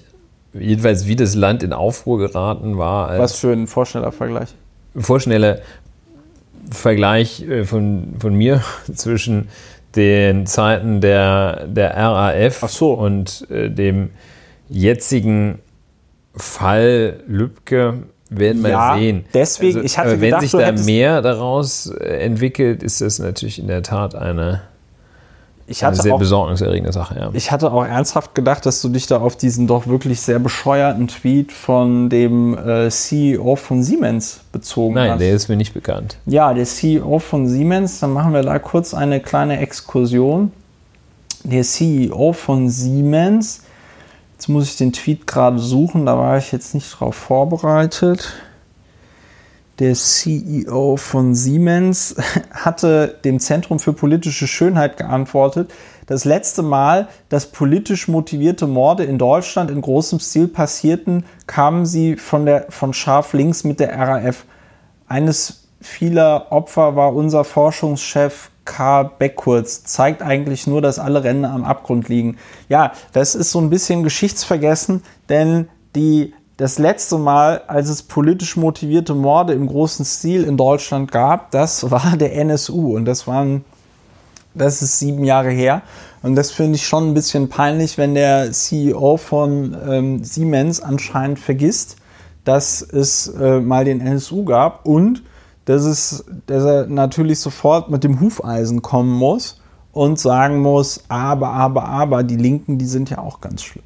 Ja, ja. also ich habe das jetzt, mein Versuch war, das mit, der, die, mit dem Anstieg des Pulses und Blutdruck und Körpertemperatur nochmal zu vergleichen, den damals in den 70er Jahren vor allem die RAF ausgelöst hat.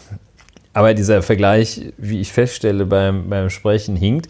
Was hier Herr Käser da fabriziert hat, das ist eigentlich so verfehlt, dass man Menschenleben überhaupt gegeneinander aufwiegt und sich einen Vergleich dieser Art erlaubt, dass so Kurt Beckurz, der ja tatsächlich äh, übel ermordet worden ist. Ähm, aber was hat denn das miteinander zu tun? Äh, es ist halt so absurd, weil es den, den Mord an Walter Lübcke halt so total relativiert. Also ähm, ich habe auch irgendwie gedacht, ja, okay, wenn das jetzt irgendwie ein Journalist von der Welt oder von der NZZ gewesen wäre, dann hätte ich gesagt, okay, klar, da hast du wieder, ähm, komisch, hast du wieder deine äh, Leute am Start, aber der Käser vollkommen ins Aus. Was ich noch einen ganz interessanten Aspekt finde an dieser ganzen Geschichte jetzt, sollte sich bewahrheiten, dass Walter Lübcke dort von einem Rechtsextremisten getötet worden ist. Ähm, das wurde ja verschiedentlich in den Medien auch angesprochen, dass es ja so schien, aber da muss man jetzt mal auch gucken, wie sich das in den nächsten Wochen entwickelt, dass es ja so schien, als hätte sich dieser Stefan E. aus der rechtsextremen Szene zumindest so ein bisschen zurückgezogen. Also er muss da wohl nicht mehr so aktiv gewesen sein, wie er es früher einmal war. Und dann von einem Journalisten auf Twitter auch die Frage gestellt worden ist, okay, ja, was bewegt dann einen Familienvater, der er jetzt wohl ist, dazu, einen Mord zu vollüben, äh, voll, voll, ja, vollüben begehen. zu verüben, zu begehen. Weil, was in dem Zusammenhang ganz interessant ist, ist ja dieses, und das ähm, sind ja vor allem den Recherchen von der Taz. Der Martin Kaul hat sich da ja sehr verdient gemacht, sehr beeindruckend. Diese ganzen Hannibal-Recherchen, wo sie ja jetzt auch in Mecklenburg-Vorpommern erst vor kurzem äh, Polizisten oder ehemalige Polizisten festgenommen haben, die so Waffendepots angelegt haben. Diese ganzen Recherchen zu dieser, ja, äh, KSK, Ex-KSK, Szene, dieser UNITA-Verein, äh, dieser eine Typ da in diesem UNITA-Verein, ehemals KSK-Soldat mit dem Namen Hannibal, die sich also alle so mehr oder weniger auf den sogenannten Tag X vorbereiten. Preppen. Ja, und der Tag X ist ja für die tatsächlich die ähm, im Duktus der NSDAP wäre es die nationalsozialistische Revolution. Ne? Die haben sich ja auch damals als Revolutionäre gesehen und sprachen ja auch in ihren Propagandaschriften immer wieder von der nationalsozialistischen Revolution. Und es ist also bei diesen gewaltbreiten Rechtsextremisten, die sich Waffen bunkern und irgendwelche Pläne schmieden, was sie also dann am Tag X machen, um Personen handelt, die dann also konkrete Pläne, Ideen haben, okay, am Tag X werden irgendwelche Politiker, irgendwelche Leute, die wir hier auf unseren Benennungslisten haben, an diesen und jenen Orten versammelt und dann werden die da zum Beispiel erschossen ja, oder erstmal festgehalten. Und dass das also ein wirklich eine sehr interessante Frage ist, die auch ein Redakteur von der Frankfurter Rundschau auf äh, Twitter gestellt hat, nämlich was diese Szene im Moment eigentlich noch so zurückhält, weil das, was der Stefan E. dort mutmaßlich gemacht hat, ja genau in dieses Schema reinpasst. Ne? Tag X, ich wehre mich, wir stehen jetzt alle auf, knallen missliebige Politiker ab. Tja. Und ich denke, und das hatte ich ja auch auf Twitter geschrieben, was sich jetzt in den nächsten Wochen und Monaten, die werden tatsächlich ganz interessant.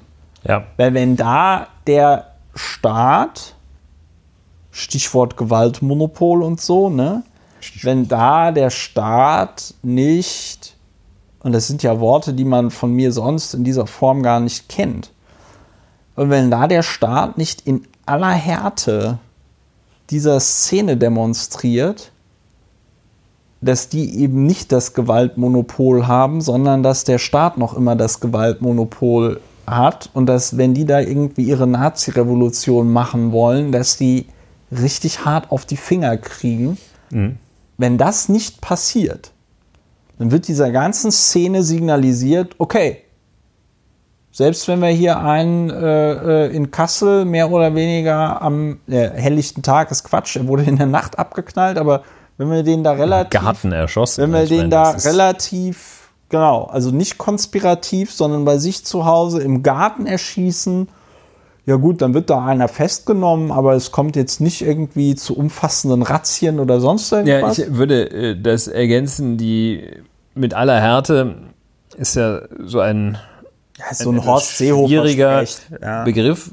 Ich würde vorschlagen, äh, mit aller, klingt ein bisschen softy, aber ich meine es trotzdem so, ähm, oder gerade deshalb, mit aller Sensibilität und auch. Vielleicht Gründlichkeit. Und Gründlichkeit ähm, ist ja eine Tugend. Also jedenfalls mit aller Sensibilität im Sinne von Aufmerksamkeit, Gespür, Offenheit für Ermittlungsansätze dieser Sache nachzugehen und nicht mit dieser verbohrten Bunkermentalität, dass da jeder nur seine aus den Fugen geratenen V-Leute in irgendeinem, in irgendeinem rechten Gegelclub schützen möchte und deshalb nichts sagt oder allenfalls mal einen hinter einer weißen Wand aussagen lässt. Also das ist diese Sensibilität gegenüber möglichen rechtsextremen, rechtsterroristischen Aktivitäten. Und da war ja der Verfassungsschutzpräsident AD Hans-Georg Maaßen die schlechtestmögliche Wahl. Ich nehme an, unter den wie viel sind wir? 85 Millionen Bundesbürgern gab es keine schlechtere Wahl als Hans-Georg Maaßen. Dafür. Naja, Erika Steinbach wäre, glaube ich, noch schlimmer gewesen, aber. Das ist richtig. Im, aber die ist ja auch nicht mehr äh, Beamten. Aber, aber du weißt, aber Naja. ich weiß ungefähr, was du meinst. Von sagen Wobei, 99 ich- ich der diesen- Deutschen wären qualifizierter gewesen. Ich bin jetzt auch nicht alle durchgegangen. Also äh, ich will mich auch nicht festlegen, dass alle. Jedenfalls, also was will ich sagen? Äh, Der Ansatz des Hans-Georg Maaßen, der zeigt, dass jedenfalls bei Besetzung der Spitze des Bundesamtes für Verfassungsschutz mit Hans-Georg Maaßen diese Sensibilität gänzlich fehlte, dabei dem Akt ihn drin zu belassen, also Maaßen durch Unterlassen sozusagen, da fehlte diese Sensibilität völlig. Und offenbar damit rechnen, dass es das gibt. Und da muss man da genau hingucken. Und so wie man ja da hinguckt und glaubt, die Welt bricht zusammen oder glaubte, die Welt bräche zusammen, das politische System bräche komplett zusammen, wenn irgendeiner da mal so einen Strommasten abgesägt hat, was ja also über Jahre, ich weiß nicht, wie viele Jahre das her ist, so 20 Jahre, äh, da war von vor allem autonomen Atomkraftgegnern das eine beliebte Spielart, mal so einen, äh, so einen Strommast umzusägen. Ich weiß nicht, ob du dich erinnerst. Nein. Und ähm, in den Zeiten war dann absoluter Großalarm. Da hat also jedenfalls auch immer der Staatsschutz und wahrscheinlich, wenn der Mast ein bisschen höher war, gleich auch der Generalbundesanwalt ermittelt. Ermittelt. Da war eine Hypersensibilität gegenüber bestimmten dem linksextremen Spektrum zugeschriebenen Handlungen festzustellen. Wir wollen natürlich keine Hypersensibilität und äh, hinter jedem äh, Menschen, der irgendwie äh, ja, na, also keine Hypersensibilität, aber Sensibilität eben, ein, ein Ich glaube, Sensorium. Hypersensibilität in Bezug auf Rechtsextremismus würde den deutschen Sicherheitsbehörden ganz ehrlich ganz gut tun. Ja, müssen wir Hypersensibilität äh, definieren. Bei Hypersensibilität siehst du ja auch Sachen, die es gar nicht gibt. Ja, ne? aber das ist sagen ein wir bisschen mal doof, so, wenn bei dem, bei dem Grad, bei dem Grad an Abgestumpftheit, hohe, hohe bei- Sensibilität. bei dem, Grad, bei dem Grad an Abgestumpftheit, den ich diesen Behörden unterstelle, bräuchten sie, glaube ich, Hypersensibilität. Und wenn man sich das so mit Minus und Minus ergibt Plus vorstellt, dann wären sie wahrscheinlich bei irgendwie dem normalen, der normalen Menge an Sensibilität, die man sich wünschen würde. Ja, dann, dann wären sie bei der ähm, eines durchschnittlich sensiblen Menschen und nicht nur Genau, eines durchschnittlich ungefähr. sensiblen Polizeibeamten. ja, genau. Also, ähm, Ja, Aber wie, wie schnell sich das ändern kann, haben wir auch schon in diesem Podcast drüber geredet. Und es ist nochmal sehr gut, dass du hier den Hans-Georg Maaßen erwähnst. Weil, äh, wenn ich mir jetzt vorstelle, dass der Gutste noch ähm, äh, Vorsitzender des Bundesamtes für Verfassungsschutzes wäre, der würde sich wahrscheinlich direkt morgen bei Julian Reichelt dahingehend einlassen, dass er den Stefan Eher auch ganz gut verstehen kann. Dass er den, dass ja, er den, wenn dass jemand sagt, da, äh, äh, er kann das Land verlassen, dann muss man sich dagegen wehren. da muss man, das war doch Notwehr. das So, war ähm, 2003 Artikel. Ja, der, also, der, der, der ähm, was da die linke Presse wieder schreibt. das ist ja, das sind ja alles So, Falschmeldungen. und der, abgesehen ähm, davon Einzelfall. ein Einzelfall. Einzelfall. Der, ähm, dass man das auch anders sehen kann, als Hans-Georg Maaßen beweist ja jetzt der neue Präsident des Bundesamtes für Verfassungsschutzes, der gute Herr Haldenwang, der ja vor kurzem erst auf einer Pressekonferenz sagte, dass die rechtsextreme Gewalt in Deutschland äh, oder das rechtsextreme Gewaltpotenzial, das hätte ein neues Niveau erreicht. Ja, So. und da muss man sagen, der hat ja, verfügt ja über gewisse Erkenntnismittel auch, Ja, Mann. ja, ja, ja, ja, ja. Das ist, das denkt er sich jetzt nicht. Das Es ist denkt ja er jetzt sich nicht jetzt so, aus. dass er sagt, oh, Sie haben überhaupt keine Ahnung von solchen Sachen. Nein, nein, das ist der oberste Verfassungsschützer, der solche Sachen sagt. Ja. Ich finde es einfach, ich find's einfach krass, was wir hier im Moment mit der Einschränkung, sollte sich das jetzt bewahrheiten, aber ich nehme mal an, ich könnte mir vorstellen, dass die DNA, die sie dort gefunden haben, möglicherweise jetzt nicht ähm, irgendein Haar oder irgendeine Hautschuppe war vom Stefan E., die da irgendwie rumlag, sondern ich habe mal gerade so ein bisschen überlegt, höchstwahrscheinlich, wenn es noch irgendeine Form von Kampf dort gab, dass der Lübcke das unter seinen Fingernägeln hatte oder irgendwie sowas.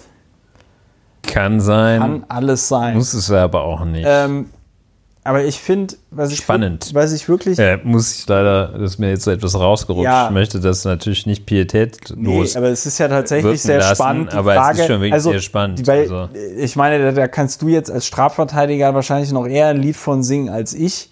Aber der DNA-Beweis vor Gericht ist ja jetzt auch nicht so äh, eisern fest, wie uns das, weiß ich nicht, CSI Miami immer glauben machen möchte. Ne? Also da musst du ja als Strafverfolgungsbehörde, wenn du dann DNA-Beweis vorlegst, so wie ich das verstehe, musst du ja im Grunde genommen minutiös und lückenlos nachweisen, dass es da zu keinen Verunreinigungen kam, dass es also wirklich ganz plausibel vom Täter stammt und so weiter und so fort. Ja, richtigerweise schüttelt man so einen DNA-Beweis noch immer nicht einfach so mit, mit einem Schnellteststäbchen aus dem Ärmel. Und klar, da muss noch einiges hinzukommen. Wenn allerdings man diese DNA-Spur hat, dadurch den Tatverdächtigen gefunden hat, dann wird es wahrscheinlich nicht so schwer sein, ein Bewegungsprofil zu erstellen von dem. Ja, die werten ja im Moment Datenträger von ihm aus. Die haben ja bei ihm im Haus auch Waffen gefunden, darunter allerdings nicht die Tatwaffe. Äh, Also jetzt bei Stefan E. Ähm, Also es bleibt spannend, was wir da in den nächsten Tagen erfahren werden, was da alles noch im Zuge der Hausdurchsuchung und weiteren Ermittlungen über den Stefan E. noch so zutage gebracht wird. Ja, und wir sagen, rechtes Auge bitte auf, allerseits. Ja, was ich noch gerne thematisieren würde in dem Zusammenhang ist, welche Rolle, da hatte ich ja vorhin schon zu angesetzt, welche Rolle im Grunde genommen so diese Radikalisierung im Internet da spielt. Und ob man da nicht auch, wenn wir hier, wenn du vorhin von Sensibilität sprachst, aber ob man da nicht auch also einmal in der Politik, aber dann auch noch mal bei den Strafverfolgungsbehörden, man da das Verständnis braucht, dass man dort irgendwelchen rechten Shitstorms und Hetztiraden, die dann über so Leute wie Lübcke äh, und andere sich äh, ergießen, dass man da nicht schneller wird oder dass man dort schneller werden muss, was quasi Aktio und Reaktio angeht. Wer, wer muss schneller werden da? Die Strafverfolgungsbehörden darin, irgendwelche beleidigenden, verhetzenden Kommentare auf diesen Plattformen zu ahnden. Ja, also dass sie Straftaten auf Plattformen schneller und besser ahnden müssen, glaube ich auch. Denn das ist einfach ein, eine moderne Strafverfolgung, muss sich den Gegebenheiten anpassen, so wie man also auch in dem Strafprozess und im Ermittlungsverfahren nicht mehr mit denselben Methoden vorgehen kann, wie man das äh, vor 150 Jahren getan hat. Und das erlebt man ja im Strafprozess auch sehr häufig. Äh, im Ermittlungs-, in der Ermittlungstätigkeit ist es nicht anders. Da gibt es eben Fälle, in denen der, die, die Vorgehensweise aus einer gänzlich anderen Zeit stammt. Da, also selbst Tankstellenräuber gibt es ja heute nicht mehr, aber das war so für, da war die Strafprozessordnung und die Ermittlungsmethoden waren da noch ganz cool für. Aber ähm, das ist, wenn man heute komplexe Wirtschaftsstrafverfahren sieht oder ähnliches, sind es einfach die falschen, äh, falschen prozessualen Methoden, aber eben auch die falschen Ermittlungsmethoden.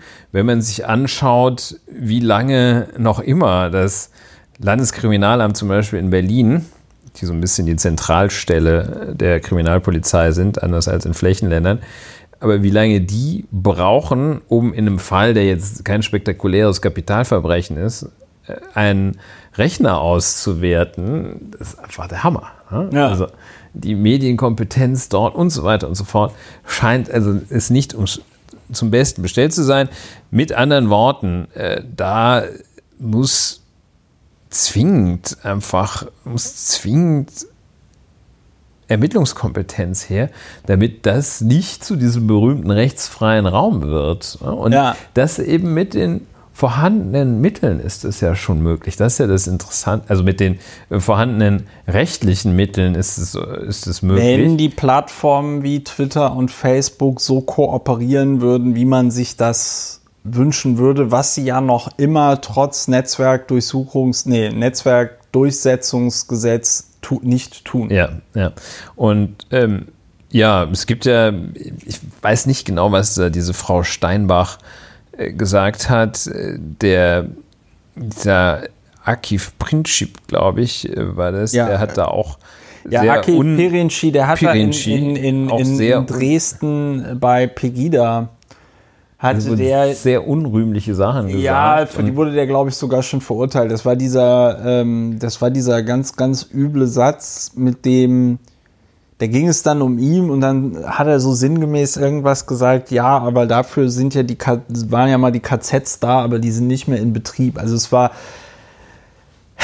aus dem Kontext wurde irgendwie klar, dass er da anscheinend suggerieren möchte, ähm, dass, ja, dass ja, da also glaube, der Herr Lübcke in ein Konzentrationslager gehört. Das konnte man also mit ohne da viel rein interpretieren zu müssen, ja. konnte man das aus dem, was er dort sagte, deuten. Aber dafür wurde der, glaube ich, schon verurteilt, beziehungsweise hat er schon einen Strafbefehl für gekriegt. Ja, und. Der ist also, übrigens auch sehr klagefreudig. Ah. Ja. Ja, dann. Pöbelt auch Schöne gerne. Grüße, pöbelt, wir sind hier. Und pöbelt auch gerne auf Twitter und so rum. Ich bin da nie drauf eingegangen. Äh, viele Grüße an Akif Pirinci. Die, äh, diese Katzenromane fand ich immer scheiße. Ich habe hab die nie gelesen. Es gab da mal eine Verfilmung. Äh, es gab da mal eine Verfilmung, aber das war ziemlich, das war ziemlich beschissen. Tja. Das ist eigentlich traurig, dass jemand mit so schlechter Literatur Geld verdient hat. Aber ja, hey. es ist traurig, dass jemand Katzen so gut findet und dann so ein so krummes Gedankengut verbreitet. Ja, aber Kamalche ist a bitch. Ich glaube, aber jedenfalls, ja. wo ich äh, drauf mein Gedanke war, ich weiß nicht, ob das hier die Schwelle, ich kenne die Äußerung nicht genau. Von, von Frau Steinbach. Steinbach und Pirinci, wie heißt der? Ich weiß es nicht. Principi. Akif, Pir Akif Pirinci. Principi. Principi. Ich, Il Principe, ich weiß es nicht. Pito. Jedenfalls, jetzt über den Namen vergessen, was ich sagen wollte. Wie, du weißt sagen, nicht, was Erika Steinbach gesagt hat, Komma, aber möglicherweise ist das auch noch strafrechtlich relevant. Wolltest du das sagen? Nein, ich weiß es nicht, ähm, ob das strafrechtlich relevant ist, aber das Instrumentarium, das wir haben, mit den ganzen Anstiftungs-, Volksverhetzungstatbeständen.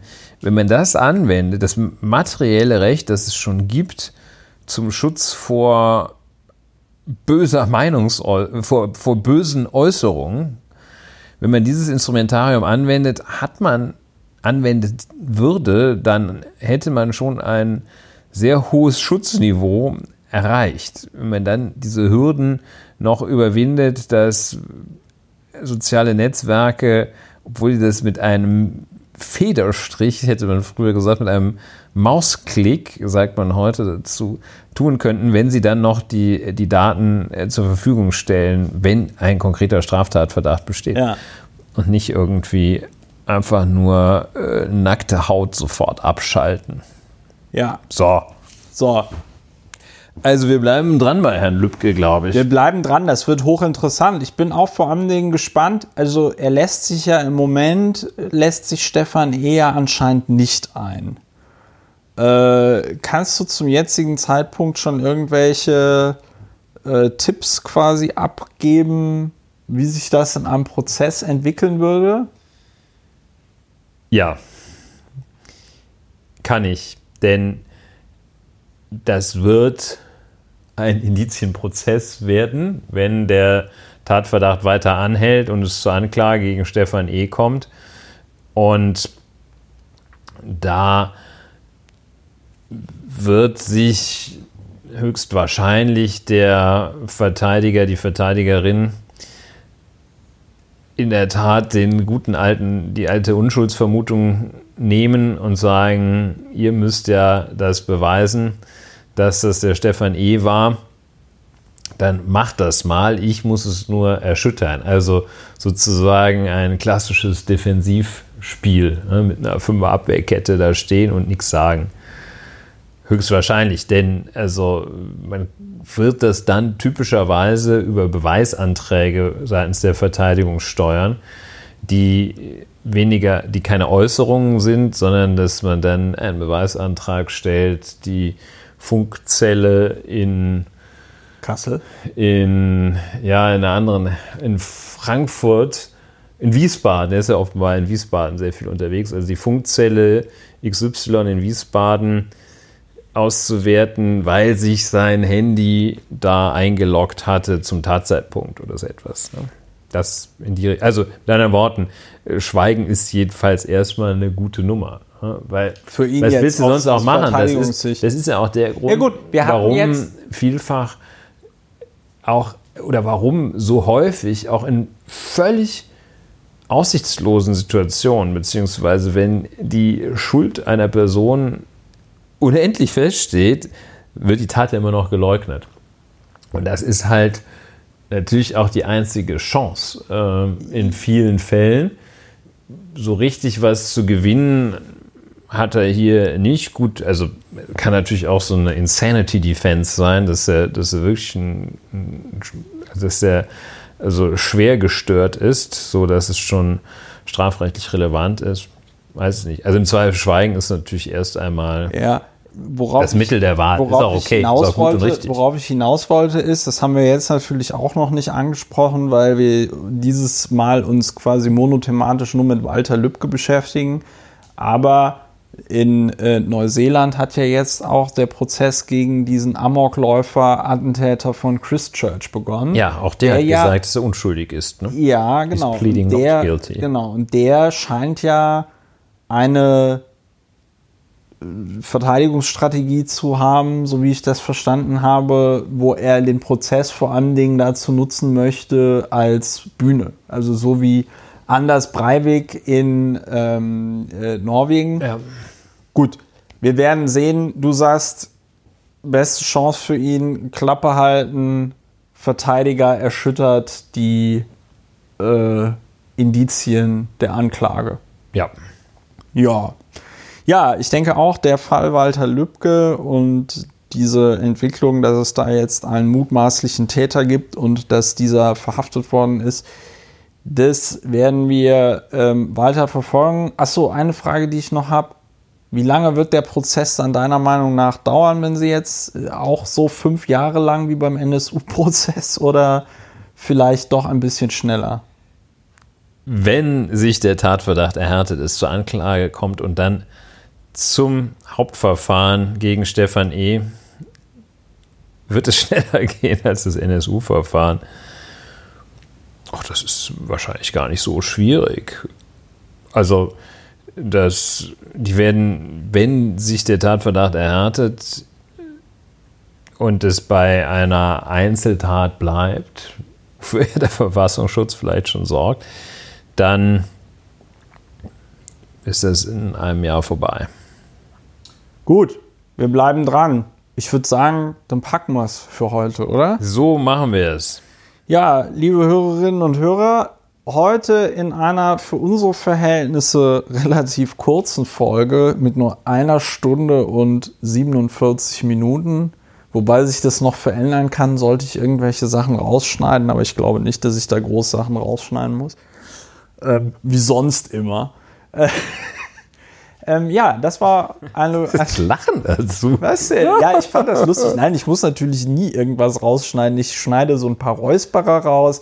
Ich schneide manchmal raus. Ich habe es ja auch einmal auf Twitter veröffentlicht, so Outtakes, wenn wir beide irgendeinen Einspieler haben und dann gerade wieder nicht wissen, darf man was sagen oder Ein darf man Wehner nichts räuspert sagen? sich nicht. Was? Ein Ja, Lothar ein- Matthäus spricht Ein kein Ulrich Französisch. Wehner hat es nicht nötig, sich zu räuspern. Ja, das war die dieswöchige Folge von Lauer und Wehner. Ich habe euch eingangs der Folge und durch so gezielte passiv-aggressive Einspielungen während dieser Folge ähm, mitgeteilt, dass ihr diesen Podcast sehr gerne unterstützen könnt, worüber wir beide uns sehr freuen würden. Ähm, ansonsten machen wir in gewohnter oder ungewohnter Qualität hier an dieser Stelle natürlich gerne weiter. Wenn ihr diesen Podcast mögt, empfehlt ihn weiter, am besten auch euren Eltern zum Beispiel, euren Geschwistern. Das könnte ja so eine Hausaufgabe sein für nächste, für nächste Woche. Jeder von euch empfiehlt es mindestens einer Person weiter. Ähm, und dann äh, wird das was. Äh, ihr könnt unseren Podcast bewerten auf iTunes, wenn ihr das noch nicht gemacht habt. Wie gesagt, Leute, ich sehe, wie viele iDevices und Macs unseren Podcast hören. Wir haben noch nicht annähernd so viele Bewertungen auf, euer, äh, auf unserer iTunes-Seite. Nehmt euch bitte die zwei Sekunden Zeit, um da einfach so einen Klick zu machen für diese Sternchen. Man kann uns auf YouTube abonnieren, äh, man kann es auf Spotify hören, man kann aber auch einfach ganz klassisch den Feed abonnieren und den Feed unseres Podcastes in ein beliebiges Podcast-Programm reinpützeln oder man hört es einfach über die Webseite. Dieser Podcast hat Kapitelmarken, ja, äh, mir fällt jetzt auch nichts mehr ein, außer, genau, ich veröffentliche den am Dienstag. Am Mittwoch habe ich Geburtstag. Wenn ihr mir am Mittwoch, dem 19.06. zum Geburtstag gratulieren wollt, könnt ihr das gerne machen. Freue ich mich sehr. Ja. Ja, genau. Bleibt sensibel. Bleibt sensibel. Werdet es, werdet es, wenn ihr es noch nicht seid. Und dann eine schöne Woche noch. Bis zum nächsten Mal. Tschüss. Tschüss.